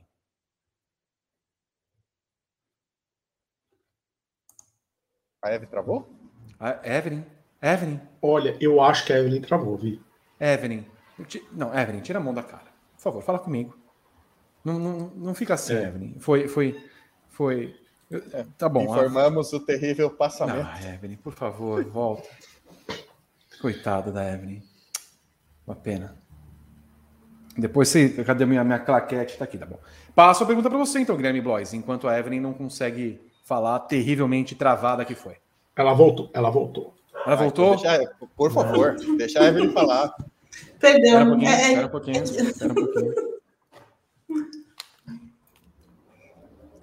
Marmota 2, Marmota 2. Olha, é, estamos falando de Ricardo, o quê? Eu perdi a pergunta. Isso. Quer dizer, nem a pergunta você ouviu, foi isso? Não vi. Ela é, travou, ué. Ela é travou, porque, ela é que assim, eu tô vivendo um drama com o Chrome, então, assim, perdão. Ah, a culpa é do Chrome. Na, sim. sim. é, porque tá, tá duro esse final de semana, viu? Tá duro, tá lá, tá vendo? Tá duro de carregar as coisas aqui, pelo amor de Deus. Tá Olha, Guima, eu vou repetir a pergunta. a, a, primeira volta de Ricardo, Sainz, Norris foi uma teteia. Foi, foi realmente foi, foi, foi legal demais. Ricardo andou melhor que Norris ao longo do final de semana. Importante, importante. Largou na frente do, do Lando Norris, fez uma corrida melhor, de certa forma, né? É, eu acho que a única questão da, da corrida do, do Ricardo e da McLaren, de forma geral, é não ter é, assim, não, não ter ficado mais perto, digamos assim, da, da Ferrari, de uma briga com a Ferrari, né? Então, acho que assim, isso faltou um pouco. Talvez em algum momento aí, ou o motor da, da Ferrari é muito melhor nesse momento, é, e aí no conjunto aí técnico é, de, do, da, da, do carro da, da, da, Red, da, da, da McLaren, da Ferrari, as coisas não estejam funcionando direito para a McLaren, mas isso foi uma decepção, isso foi de fato uma decepção, mas assim, a performance geral do Ricardo foi boa, né? É importante para ele é, um, um, resultado como esse, é, é aquela coisa da adaptação, né? Então, assim, ele vence o GP da Itália, por exemplo, que foi muito genuíno, mas depois ele, ele meio que vira abóbora e agora, de novo, é, tem uma performance mais decente aí, né? Mas a primeira volta foi espetacular ali, né? O Sainz defendendo bravamente a, as posições e os dois tentando passar de, de todo jeito, né? Mas no fim das contas o Ricardo acabou é, levando a melhor nessa, nessa briga, mas foi divertida a primeira volta, sem dúvida. Ricardo, Sainz e Norris, para você, Guilherme Bloise. Tirando o Norris, foram duas atuações bastante dignas, né? O Norris foi muito discreto esse final de semana, né? Pouco fez no, em Austin. É, o, o Sainz, novamente, foi prejudicado pela Ferrari, né? Porque eu acho que ele tinha condições de, de brigar, de ter uma chance de brigar novamente com o Ricardo, né? Ele foi acertado no, no, durante, uma, durante uma disputa entre eles ali, no, no, já mais por fim do grid. Tinha uma, até ficou um pedaço do carro dele para fora, né? É, nessa briga, mas o Sainz acho que mereceu uma sorte melhor nesse final de semana e o Ricardo andou na frente do Norris o final de semana inteiro, né? O final de semana inteiro foi super bem. Então, acho que Ricardo é, é, é, é, é difícil falar isso, né? Mas o Ricardo oscila demais, né? Oscila demais nessa temporada, né? Ele, ele não, não parece que não, não pegou a mão ainda do carro. Ele, tipo, até que ele melhorou muito nessa segunda parte da temporada, mas é, ele oscila demais para o talento que a gente já viu o Ricardo demonstrar na, na Fórmula 1, né? Então, assim, é, nos surpreende de uma certa maneira o Ricardo ter esse, ter esse ano tão oscilante, né? A gente achava que realmente pô, ia ser o casamento perfeito, um carro em ascensão como o da McLaren, com um piloto extremamente talentoso como, como ele é. Então, fica essa decepção aí, mas da temporada, desse final de semana, não tenho o que falar, não. O Ricardo foi super bem. Bom, uh Valtteri Bottas, Evelyn. Val. Não, não conseguiu evoluir muito, terminou na sexta colocação ali é, entre o Ricardo e o Sainz. É, mas assim, o Bottas vem tendo uma segunda parte de temporada boa. É, não, não dá muito para você esperar mais do que isso do, que, do, do Bottas, né? É, pô, ele venceu na Turquia bem, né, e tal, mas assim Hoje ele teve que hoje, hoje ele teve mais trabalho ali com o pessoal é, AlphaTauri, Gasly, Tsunoda e depois no final aí com, com a McLaren e Ferrari e que ele até se defendeu bem, né? Então assim é, tinha essa questão da, da, da, punição, não tem muito o que fazer, né? Não, na verdade não tem muito o que fazer, mas ele se defendeu bem, assim, claro que com uma Mercedes e tudo mais, a gente esperava um pouquinho mais do Bottas, né? Mas é o Bottas, então assim, ok. não tem muito. é, vai, é decente, vai. Vamos, vamos dar esse, essa colherzinha de chá para ele, porque teve punição e também ele veio daquela, daquela vitória lá na Turquia, né? Vai, não vou esculachar demais o Val. Curto e grosso, discreto. Daqui a pouco temos eis as notas. Eu só quero ver qual será a nota do Bottas. Não, mas é, é Ev, ele não como a Evelyn falou, já foi, foi punido, andou, já largou em nono, brigou com o Tsunoda, não, não, não desempenhou nada, foi extremamente discreto o Bottas esse final de semana. Não vale mais a gente ficar se alongando muito, não. Na área de entretenimento, Evelyn Guimarães e Guilherme Blois, nós tivemos as disputas entre Fernando Alonso, Antônio Giovinazzi e Kimi Raikkonen. Mas mais interessante que isso foi quando Alonso jogou o Raikkonen para fora. Raikkonen ali deu-lhe um, uma devolução na briga é, over 40. Over 40. E aí o, o, Alonso começou, né? Não, ele tem que devolver a posição. A FIA fez.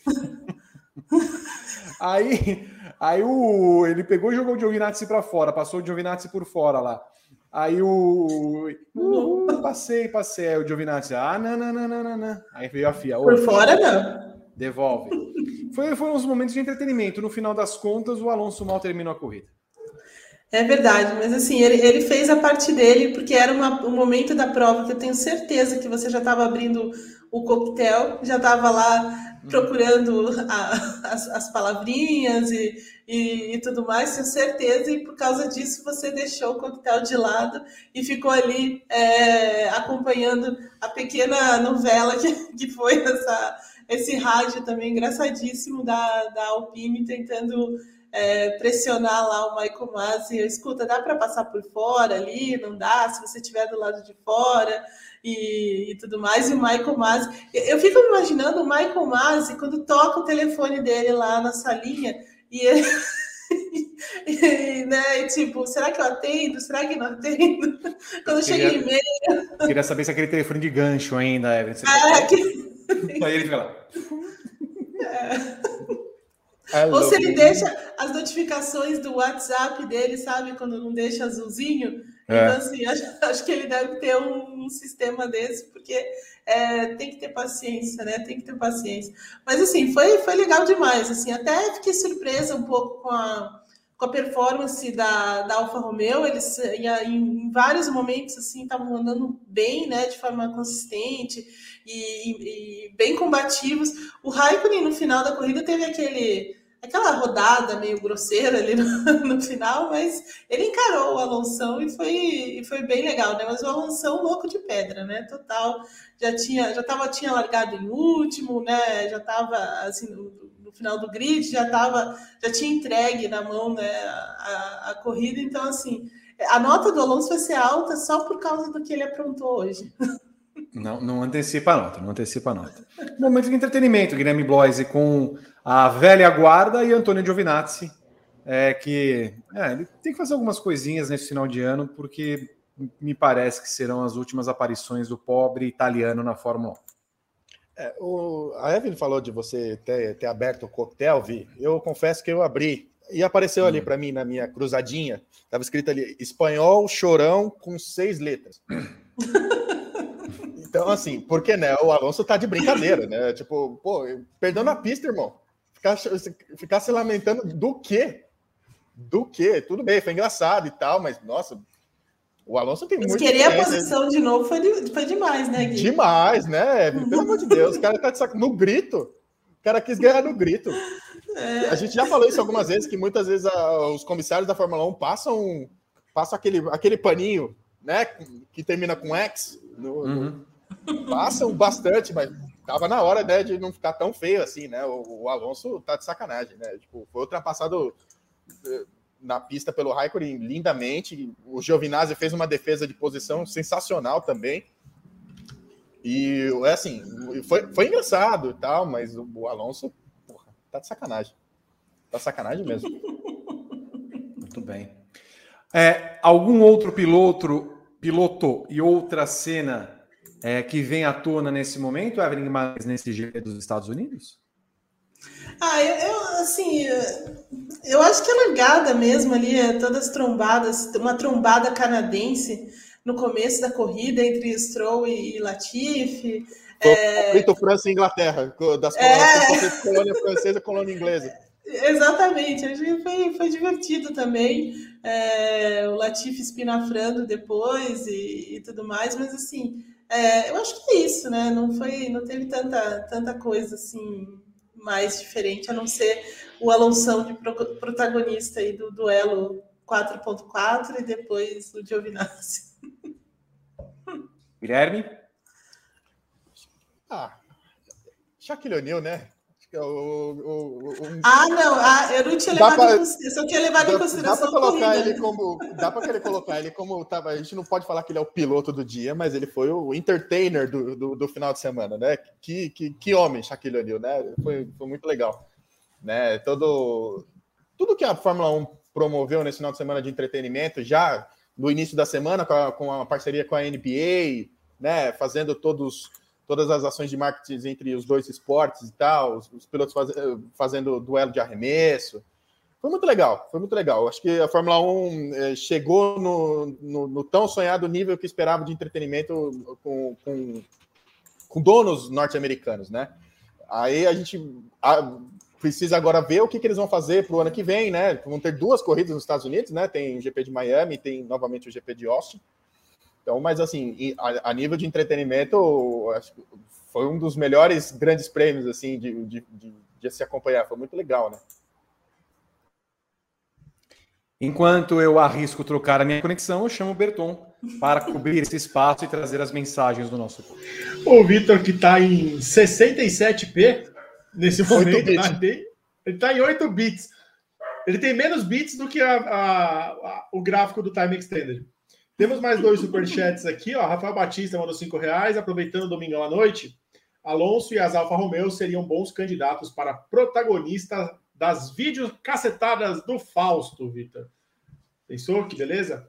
E ele Inclusive, pede. Faz colocar... falta. Faz, faz falta. Faz e falta. ele pede para eu colocar a apuração das notas em tempo real na tela. Vai rolar, vai rolar. Ah, vai rolar? Ah, Vitor. Gostamos. Foi legal na última, na última etapa. Eu melhorei um pouquinho a, a, o design da, da, apuração. Novidades em breve. A gente vai fazer um layout bonitão. Pra, pra... Em breve. Mas, ah, em breve. Hoje não. Não. Tá bonito, Vitor. Tá melhor que nós tempo que outra vez. Estamos evoluindo. Tá bom. Então eu não preciso me preocupar em colocar as notas aqui, é isso? Precisa. Não, precisa não. Mas eu volto aqui. Eu te mando o arquivo depois. Eu não entendi. depois. Eu não entendi. Calma, Vi, calma. É 12 Precisa, mas não. Aí não entendi também. Tô, você Ah, me, me peraí. derruba, Não companheiro. precisa. Não precisa. Vamos para as notas agora? Posso passar foto? Po- Pode passar foto, que daqui a pouco. Jorge Pedringe. O que, que é isso? Ó, Como assim? é claramente uma montagem. Eu, ó, eu botei na tela, mas é claramente uma montagem. Ah, não O é. Vitor é o integrante mais limpo do GP, mas no- notem que o tamanho da janela aqui do Vitor é maior do que as nossas outras aqui, ó. Claramente é? o Luiz Saavedra. Agostinho. É, o Saavedra tá tentando te derrubar, Vitor. Eu, eu não É, concordo. derruba, derruba, derruba. Corta, corta, corta. O Nigel, F1 no GP de Vitória, no Espírito Santo. Olha a gente ali. José Libório, como a Ferrari me deu mais alegrias do que a Ducati hoje, vamos de Cavalino. Um bom Sérgio beijo Farias para Júnior. Peco Banhaia. Foi muito bem hoje. Sérgio Faria Júnior, mais uma vez, o briefing mais divertido do que a corrida. Nos assiste uma bela tela ali, ó. E uma posição. Muito bem. Gostei da E tá calor, né? Onde ele tá, né? Eu tô É, passando tá. um, frio da, um frio da porra aqui no Butantã. Os caras estão todos sem camisa e tal. Que momento. Ele não mandou a localização. Isileia Silva, chuva no ar, tempo úmido e GP na TV. Não falha. E ela manda aqui um vídeo da chuva lá em Betim. Deixa eu ver. Chuva esta que prometeu 99% de, de chances hoje no domingo e, entregou quase nada. Parabéns. Ora, Olha, Evan, que legal aqui a estante do, do Antônio Meira Júnior. É Aquele verdade, momento olha. do mesa redonda do melhor esporte, Supermax. Eu, eh, tem ali o Fred Mercury com a coroa, tem Cavaleiros do Zodíaco, cinco Cavaleiros, tem Batman, tem o Fred, outro E eu, Fred Mercury e eu tô aqui. disputando com o Vitor o troféu de mais limpo, né? Porque o, a- o congelamento ali tá, tá no, no- no momento sensacional. Arrisco a dizer que o campeonato acabou. Max vai finalizar o campeonato na Arábia Saudita. Que lugar horrível para ser campeão. Ele que está acompanhando ali a etapa da NASCAR no Kansas. Teve, já choveu no Kansas, tá? Beleza. Os, os três últimos grandes prêmios, independentemente de qual deles for confirmado o título, né? É um banhozinho de água fria, né? Vamos combinar.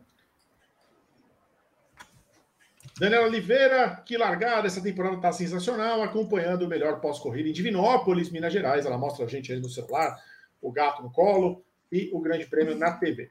E o Eduardo Brasil, corrida foi chata. Mas vamos lá, nem toda corrida vai ser espetacular. O Max só ganhou porque o Pérez não quis passar o Max na primeira curva. Mas eu, eu acho que a corrida nem foi tão. é, Eu não achei que a corrida foi chata. Acho que essa, essa tensão de estratégias e tudo mais, é, eu acho que ela dá um, dá um toque também para a corrida, principalmente ali no final, né? Que ficou meio tenso demais. O Vitor é um Evelyn, você pouquinho sabe azedo. que. Evelyn, você sabe que eu peguei, eu pedi para a nossa produção pegar todos os trechos de corrida que você fala. Eu nem achei que a corrida foi tão chata assim. Tá? Nós temos um vídeo que va- vamos passar. O, o Berton tá pronto? Tá pronto com esse vídeo, Berton? Tá pronto, eu vou subir aqui Tá e já vou pronto, passar. isso. Daqui a, Só pouco, que eu, daqui a pouco vamos mostrar os momentos de Eu, Evelyn eu, Guimarães. eu acho, eu acho que isso é muito injusto. Eu acho que isso é muito justo. Porque eu Ok. tenho bons argumentos Uhum. para fundamentar a minha opinião. Eu sei, entendeu? Você teve argumento até para o GP. Aliás, falando no GP de Mônaco, eu, A, Não. aquela, a, a enquete aquela, por favor, não. Não esqueça que o GP de Mônaco está no top 5 do- de- dos preferidos do. Pra você ver, Vitor da Martins. Fórmula 1. o fã de Fórmula 1 tá louco. O fã de Fórmula 1 não tá, não tá batendo bem com as 10. Tá vendo? Ô, escuta, eu posso chamar a vinheta? por favor. Então, você se prepare na sua casa, porque chegou o momento, né? Você que está acompanhando lá no- na, na Globo, a Globo está passando lá o, a seleção do samba, né? É, a gente viu lá também na novela Império, lá a escola lá, acadêmicos de Santa Teresa, Unidos de Santa Teresa tal. Aí você viu, vocês viram lá que no, no num determinado momento apareceu eis as notas acadêmicos de Santa Teresa. Então, esse é o homem que empresta a voz para esse momento fabuloso do nosso programa. Vem aí, eis as notas. E agora, depois de mais um grande prêmio de Fórmula 1, eis as notas. Só se for agora.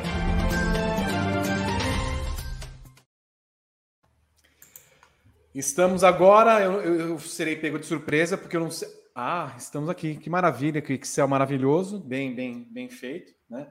Nós temos aqui maravilhas é, com isso. Você não poderia ter colocado, por exemplo, EG, GB, RB, VM. Já vai conectar, nem começou. Ó, nem começou. Não, nada tá bom para ele, Evelyn. Nada, nada tá bom. Ele sempre tem que achar alguma coisinha, Evelyn. Ô, B, eu acho que a gente devia fazer um vídeo sobre todos os momentos. e o Vitor criticou alguma coisa que a gente fez. Então vai ser 24 horas.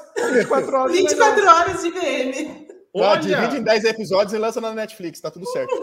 Cadê a. Cadê a. Tem que aparecer. Cadê o Márcio Gomes lá? Não? que, é, que fazia na época. Bom, não importa. Vamos às notas. Evelyn Guimarães, que nota você dá de 0 a 10 para Max Verstappen? Eu vou dar nota 10. 10. 10. Só? Não vai falar mais nada? Não, assim, eu já posso repetir tudo que eu disse, mas assim. Não, não, não. É, não, não, não, não na pole, é, é, vitória, né, é, se recuperou de ter perdido a liderança ali na largada, é, né, maduro durante toda a prova. Então, assim, não tem muito o que falar do, do Maximilian. Guilherme Bloise. 10. Rodrigo Berton. 10 também. Eu dou 9,5 para Max Verstappen. Azedo. Os assinantes deram 9,58. 9,58. Azedos. Vamos à média final. 9,816. Ô, Berton, depois só Oi. diminui uma casa decimal para ficar 9,82, tá? Você tá. consegue fazer isso? Sabe fazer isso? Sei, mas vai aparecer eu fazendo aqui. Posso fazer pro próximo? Não, eu quero que as pessoas vejam como você faz. Ah, não, eu vou fazer no ar. Vitor, vamos, Vitor. O Luiz Hamilton, Evelyn, Evelyn Por que, que você me odeia tanto, Vitor? Eu, porque o ódio me alimenta. Ah, ok. O, o combustível Evelyn, da alma. 9,5 para o Hamilton. Tinha de ter largado na pole. É, né, assim, tudo bem que tem um elemento da equipe aí durante a, a corrida, mas é o que faltou para o 10, vai. 9,5. Guilherme Bloise. 9,75. Rodrigo Berton. 9,5. Eu dei 9 para o rapaz. Os assinantes deram 8,83. E a média fica 9,32. Arredondar ela para cima, mas o Berton ele não quer fazer isso na frente de todo mundo, ele tem vergonha. Sérgio Pérez, Evelyn Guimarães. Não faça, B. É, nota 7 para o Pérez. Esperava mais dele na corrida. Guilherme Bloise. 7 também. Rodrigo Berton. 6,5. Eu dei 7 para o rapaz também. Os assinantes deram 8. 8.00. E aí o trem anuncia a chegada 7.1. Maria Fumaça passando no fundo. É difícil, gente. É difícil conviver com esse negócio. Charles Leclerc para Evelyn Guimarães. 8,5 para o Leclerc. Guilherme Bloise. 8. Rodrigo Berton. 7,5. Eu dei 8 para o rapaz. Os assinantes deram 8,17. A média final, 8,03. Sem o arredondamento, já que chegou a 0,34 ali. Não é gasolina isso. Sangue de Cristo tem o poder. Daniel Ricardo para a Piuí Evelyn Guimarães.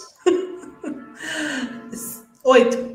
Por ter largado na frente do, do Norris, chegou em, em, é, bem, né? E tudo mais. Só não vai ser maior porque não brigou com a com Leclerc.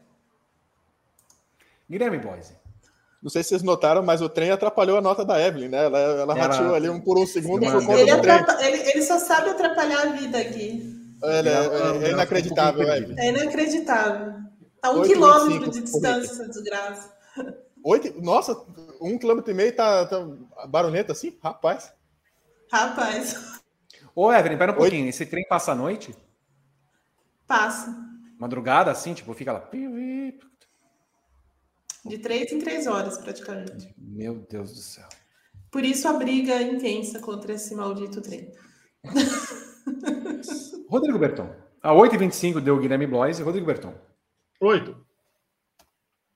Eu dei 9 para o Ricardo. Os assinantes deram 8.08.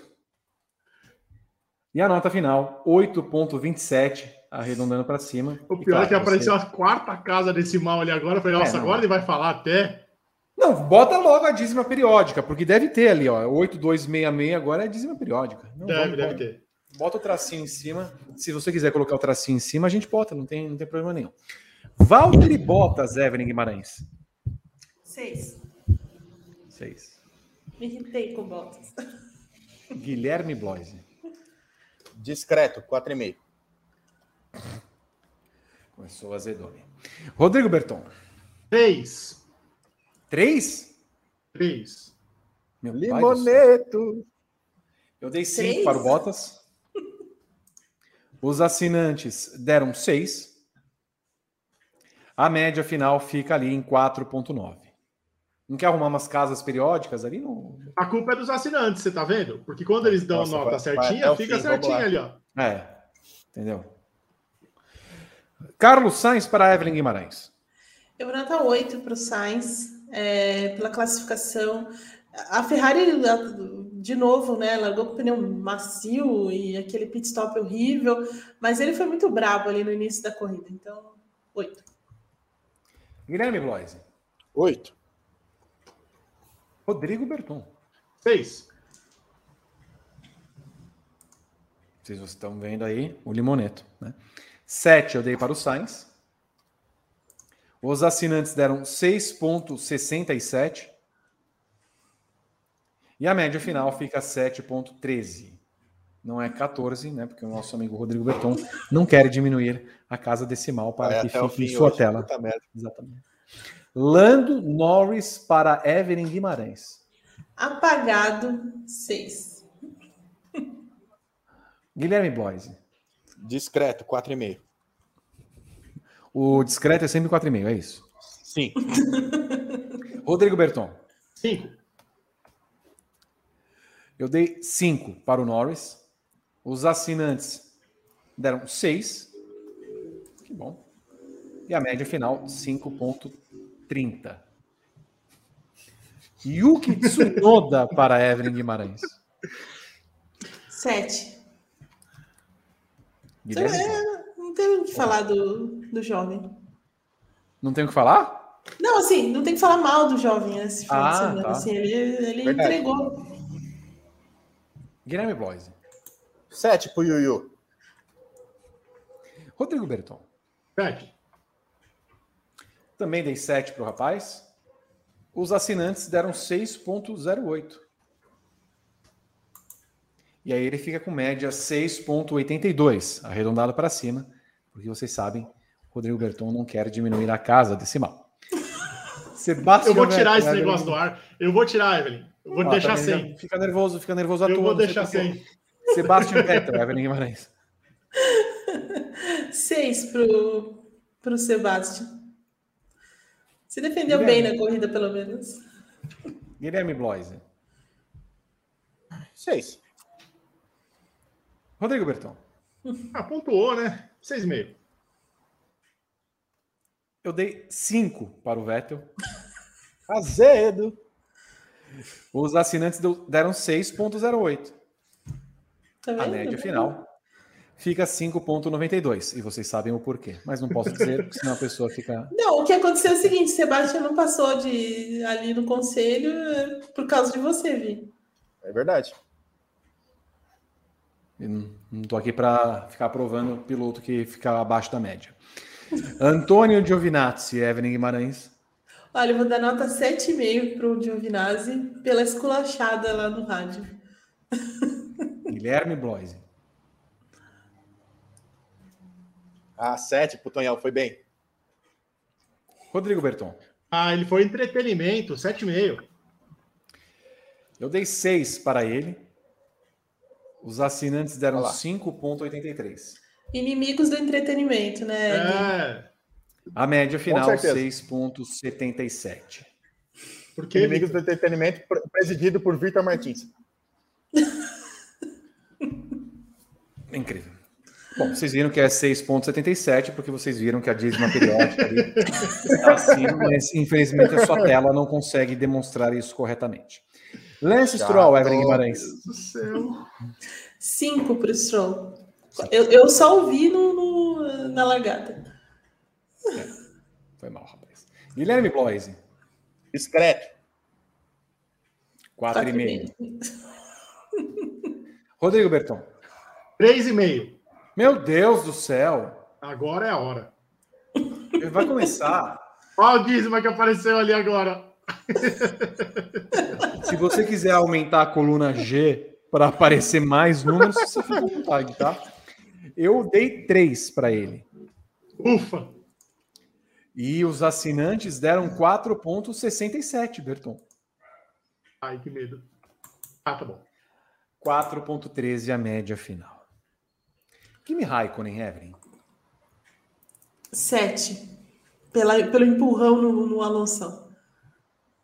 Gui- Guilherme Bloise. 7,5 porque acho que talvez seja a última grande, grande atuação que a gente vai ver do Raikkonen nessa temporada. Rodrigo Berton. Seis e meio pela rodada bonita que ele deu no final. É, ele perdeu uma grande chance de pontuar, né? Ele tava na zona É dos verdade. pontos, É faltando verdade. três votos pro fim, né? Perdeu Posso um mudar ponto. minha nota? Não, não.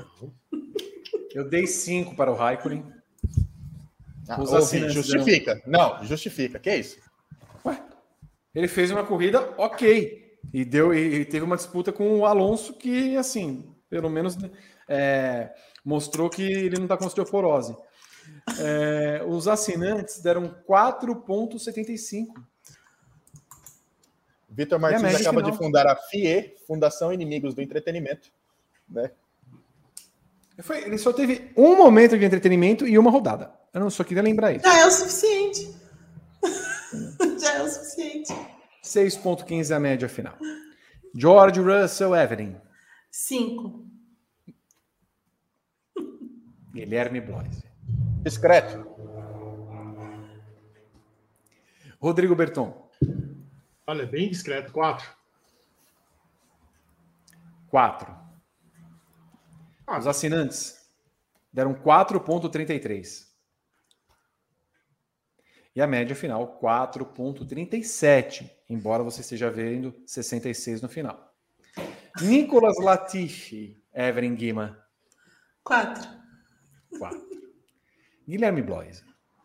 O Lala correu esse final de semana, nem só, Correu. só fez aquela, aquela cagada no começo da primeira curva e mais nada. Dois.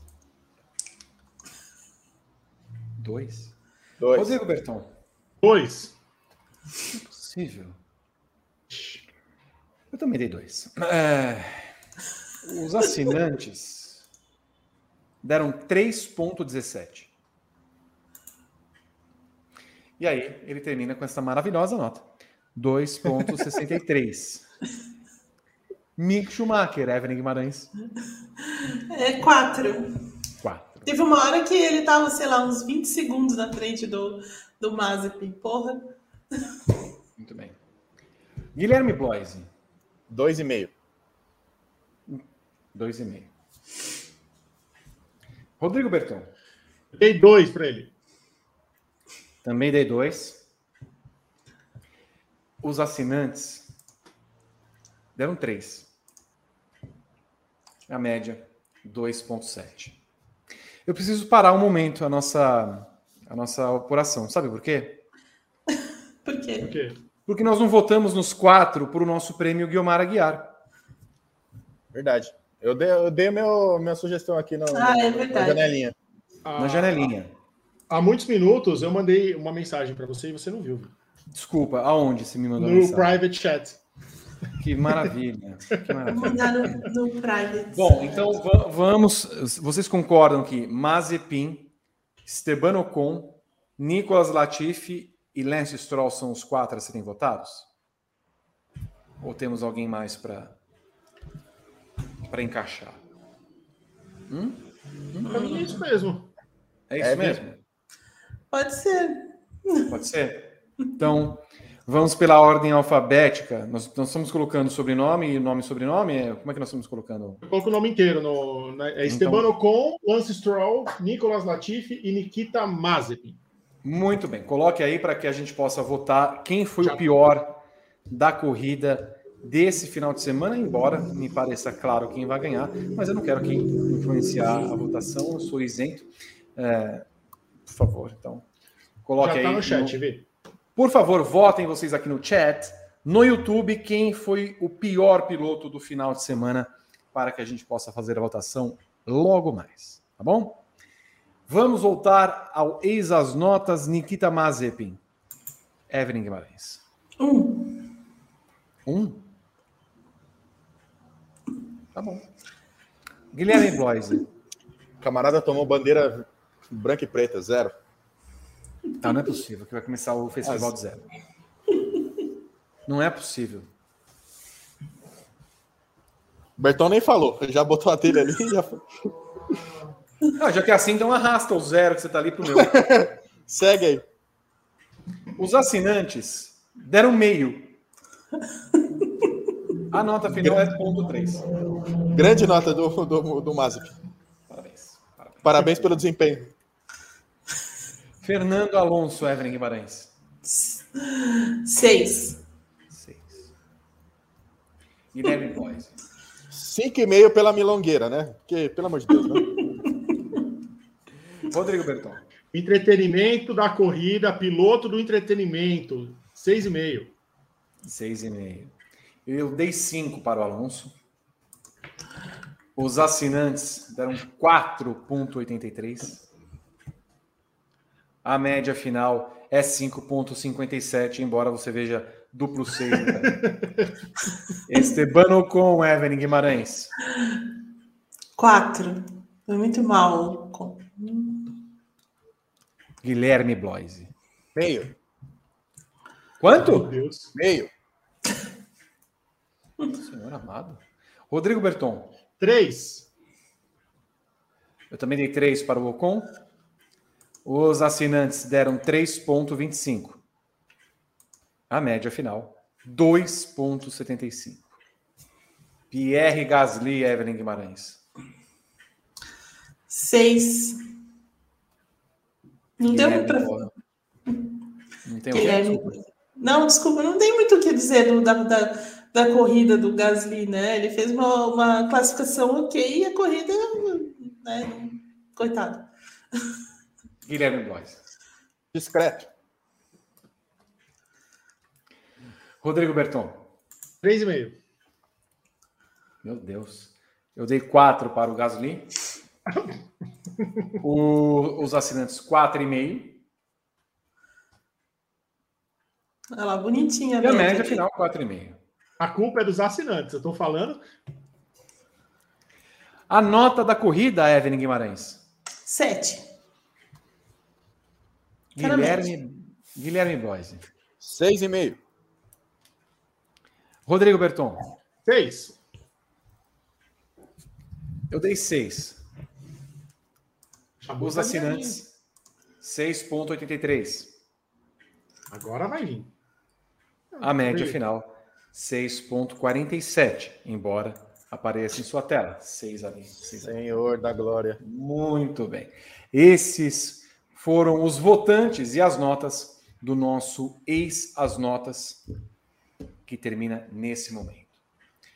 Temos mais algumas informações, Evelyn Guimarães, que você acompanhou desde então, do término da corrida para cá?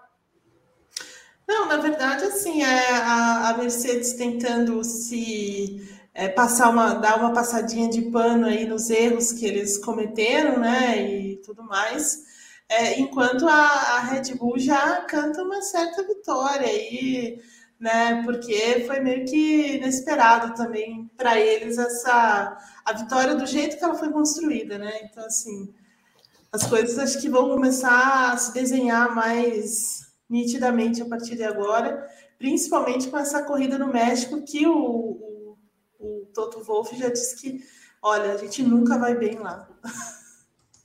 então... E entregando os pontinhos, Guilherme Blois. Ou tirando o foco, né? É. Também, também pode ser, né? Acho que o, o Wolff, ele é. É um pouquinho, parece um pouco o técnico brasileiro, né? Que se coloca sempre tipo, ah, nós, nós não somos favoritos e tal, não sei o quê, mas sabe que no fim das contas vai para vai dentro, né? Vai tentar de todas as maneiras é, quebrar essa sequência da Red Bull, né? São duas corridas que a gente já tá, especula e espera que realmente a Red Bull entregue e, e conquiste as vitórias, né? Mas o, a Mercedes eu acho que vai, vai para cima, vai tentar e eles precisam acertar na estratégia, né? É, é, é primordial erro zero no, no, no, GP do México e no GP do Brasil. Erro zero. Evelyn, você vê que a mudança no calendário, porque os Estados Unidos e o México eram provas contíguas, e agora tem uma separação de uma semana. É, é, é benéfica para a Mercedes, porque eles podem chegar lá, opa, vamos sentar aqui, vamos, vamos, vamos acertar a casinha, num, num, num movimento muito similar que vimos no começo do ano é, entre a pré-temporada e o GP do Bahrein? Sim, acho que sim. Ah, acho que a, a, Mercedes vai usar bem essas duas semanas aí de diferença para o México, porque é, é, é, isso que o Gui falou agora há pouco, né? Então, assim, são duas, duas provas que ela, que ela conhece os, os circuitos, que ela tem dados, embora não seja no papel uma pista é, que tem alguma grande vantagem, alguma grande vantagem para eles, é, e na verdade é uma pista em que a rival é, vê como duas grandes oportunidades, é o momento de entender aonde está o erro, ou o que, que, o que, que precisa melhorar e tudo mais. Então, assim, com certeza a Mercedes vai voltar para a fábrica, vai tentar lamber as feridas ali e entender o que está acontecendo, para tentar surpreender a, a, Red Bull, então, no, nessas duas provas seguidas aí, a três, né, na verdade, é, que vem por aí, para tentar virar esse jogo, porque é, é, é, erro zero, de verdade. Eles não podem abrir mão de nada, não podem vacilar, não podem nada, assim, tem de vencer. Pelo menos duas dessas três corridas aí a Mercedes tem que levar para tentar manter esse campeonato muito vivo e, e em condições de chegar na, na parte final mesmo é, com o Hamilton em condição de, de brigar pelo título de fato, né? Guilherme Bloise, você também vê dessa forma? Agora a Mercedes não se pode dar ao luxo de perder os pontos que ela perdeu nesse final de semana?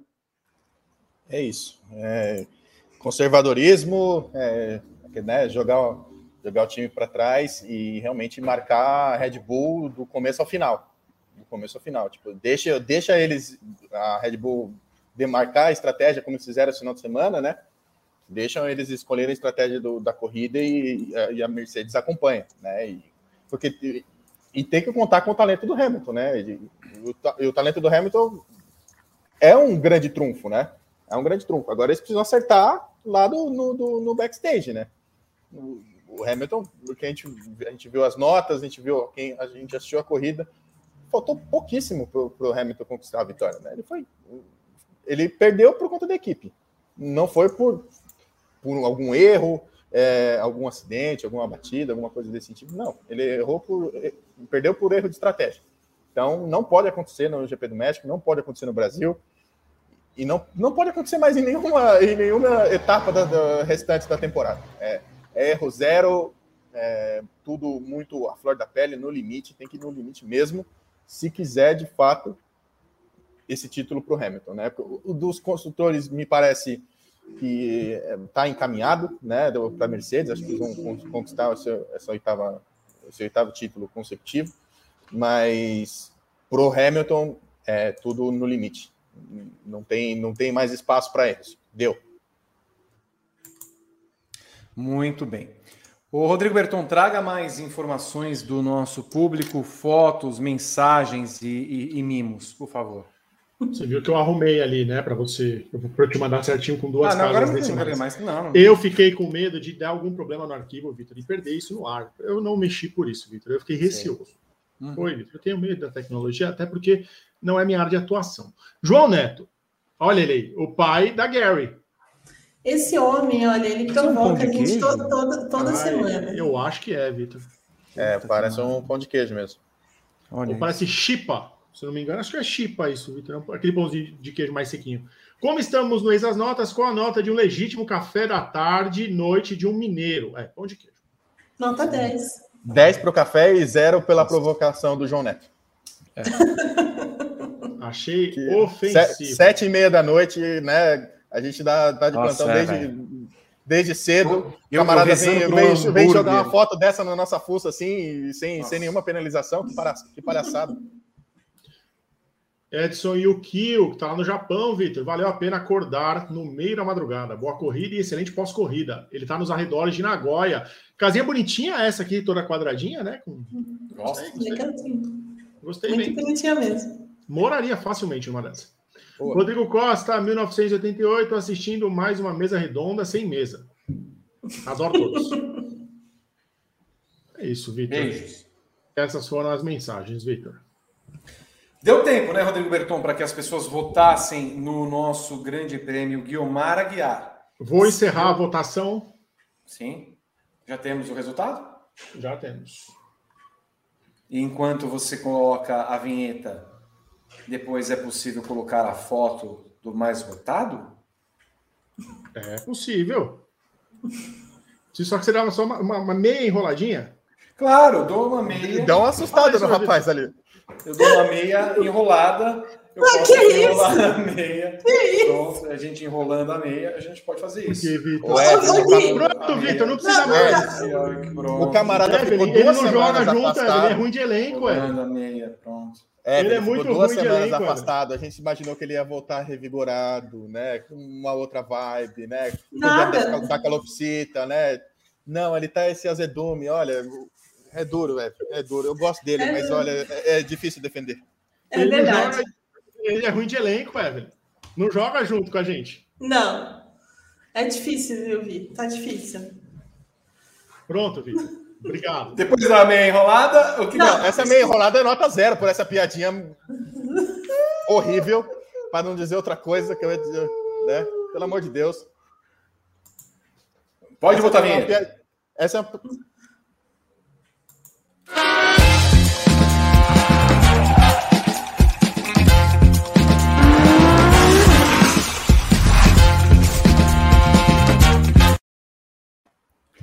Ah, mas não é possível.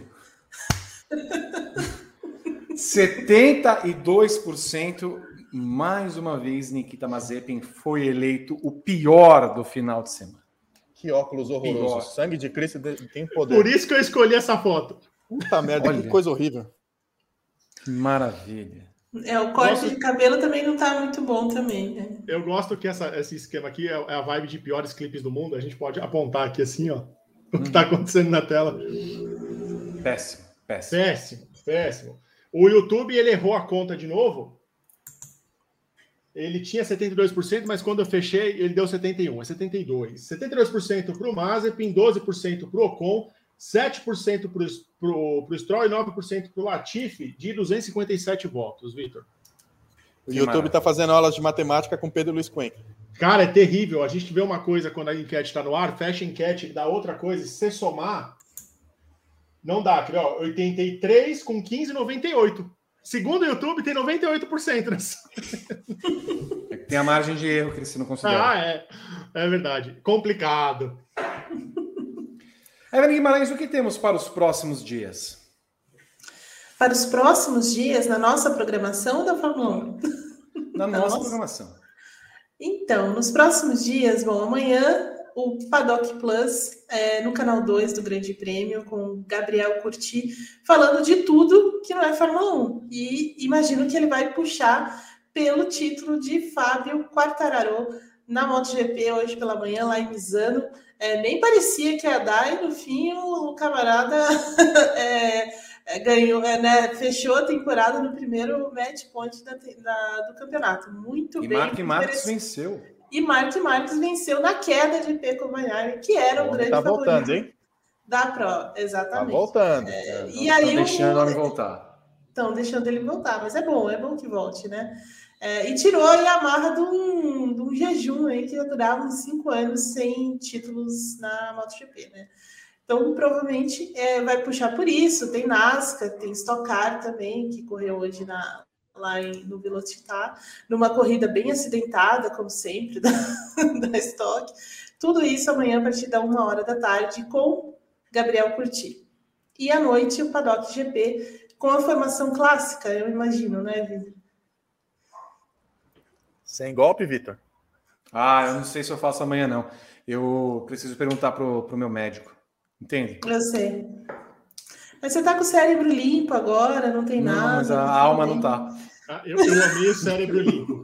Mas a alma acho que não sei, viu, Vi? Não A sei alma se tá jeito. sempre pútrida, Evelyn. A alma não, não, não Que isso, Vi? Que a alma isso? já Faz foi um para pouquinho. faz muito tempo. né? Não, faz um pouquinho de meditação, assim, né? Hum. Relaxa. Exato. Hum, É, come um 18 açúcar para né? tirar esse azedume. É. hum. A primeira, a primeira coisa que você deve fazer é se livrar dessa meia.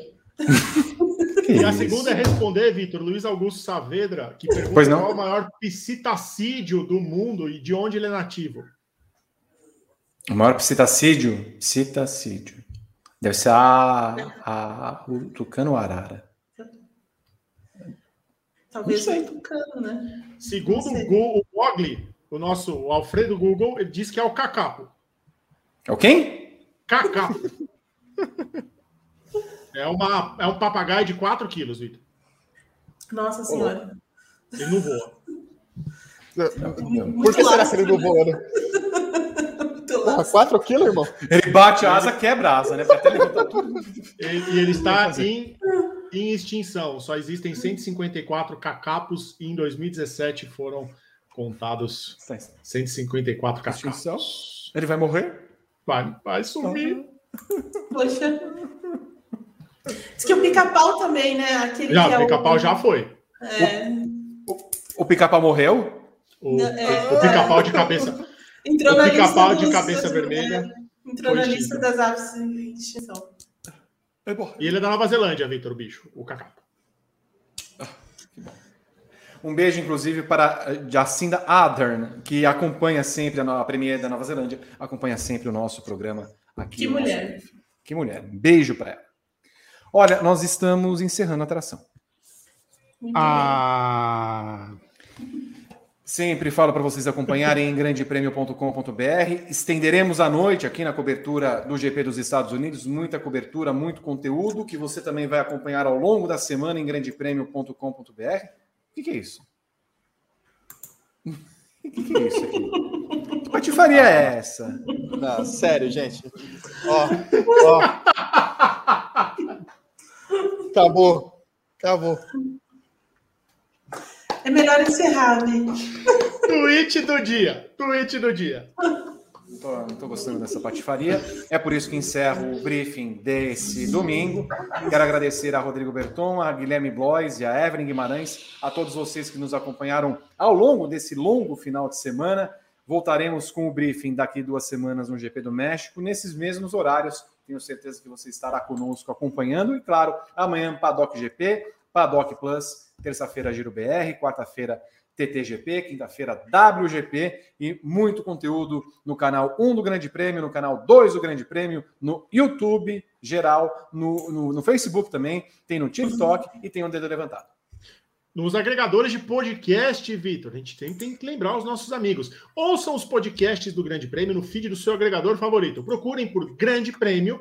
O link do Spotify está aqui na descrição do YouTube. Você acompanha o, o nosso programa exclusivo lá toda quinta-feira, o Padocast, que nessa semana falou sobre o calendário da Fórmula 1 e pergunta aonde a Fórmula 1 vai parar, Evelyn. É verdade. Destrincha- Destrinchamos esse, essa, essa insanidade da Fórmula 1. Foi o Gá, você e a Ana Paula, né? Ana Paula. Isso, então baixem lá. O link está na descrição do Spotify, mas a gente está em todos os agregadores. O briefing, esse briefing vai para lá e o Paddock GP também. Então, três programas toda semana para você ouvir aonde você quiser. Ouça os podcasts do Grande Prêmio para a gente subir nas classificações das plataformas. A gente precisa aparecer lá. Faça isso, faça isso. Dê uma enrolada, como esta meia. e Ah, não. Vá ao seu agregador dela, favorito. Para que joga essa meia no tanque, pelo amor de Deus. O, o briefing terminou. Tchau, gente. Um beijo. O briefing terminou. O briefing terminou. Enrola a meia. O, o briefing terminou.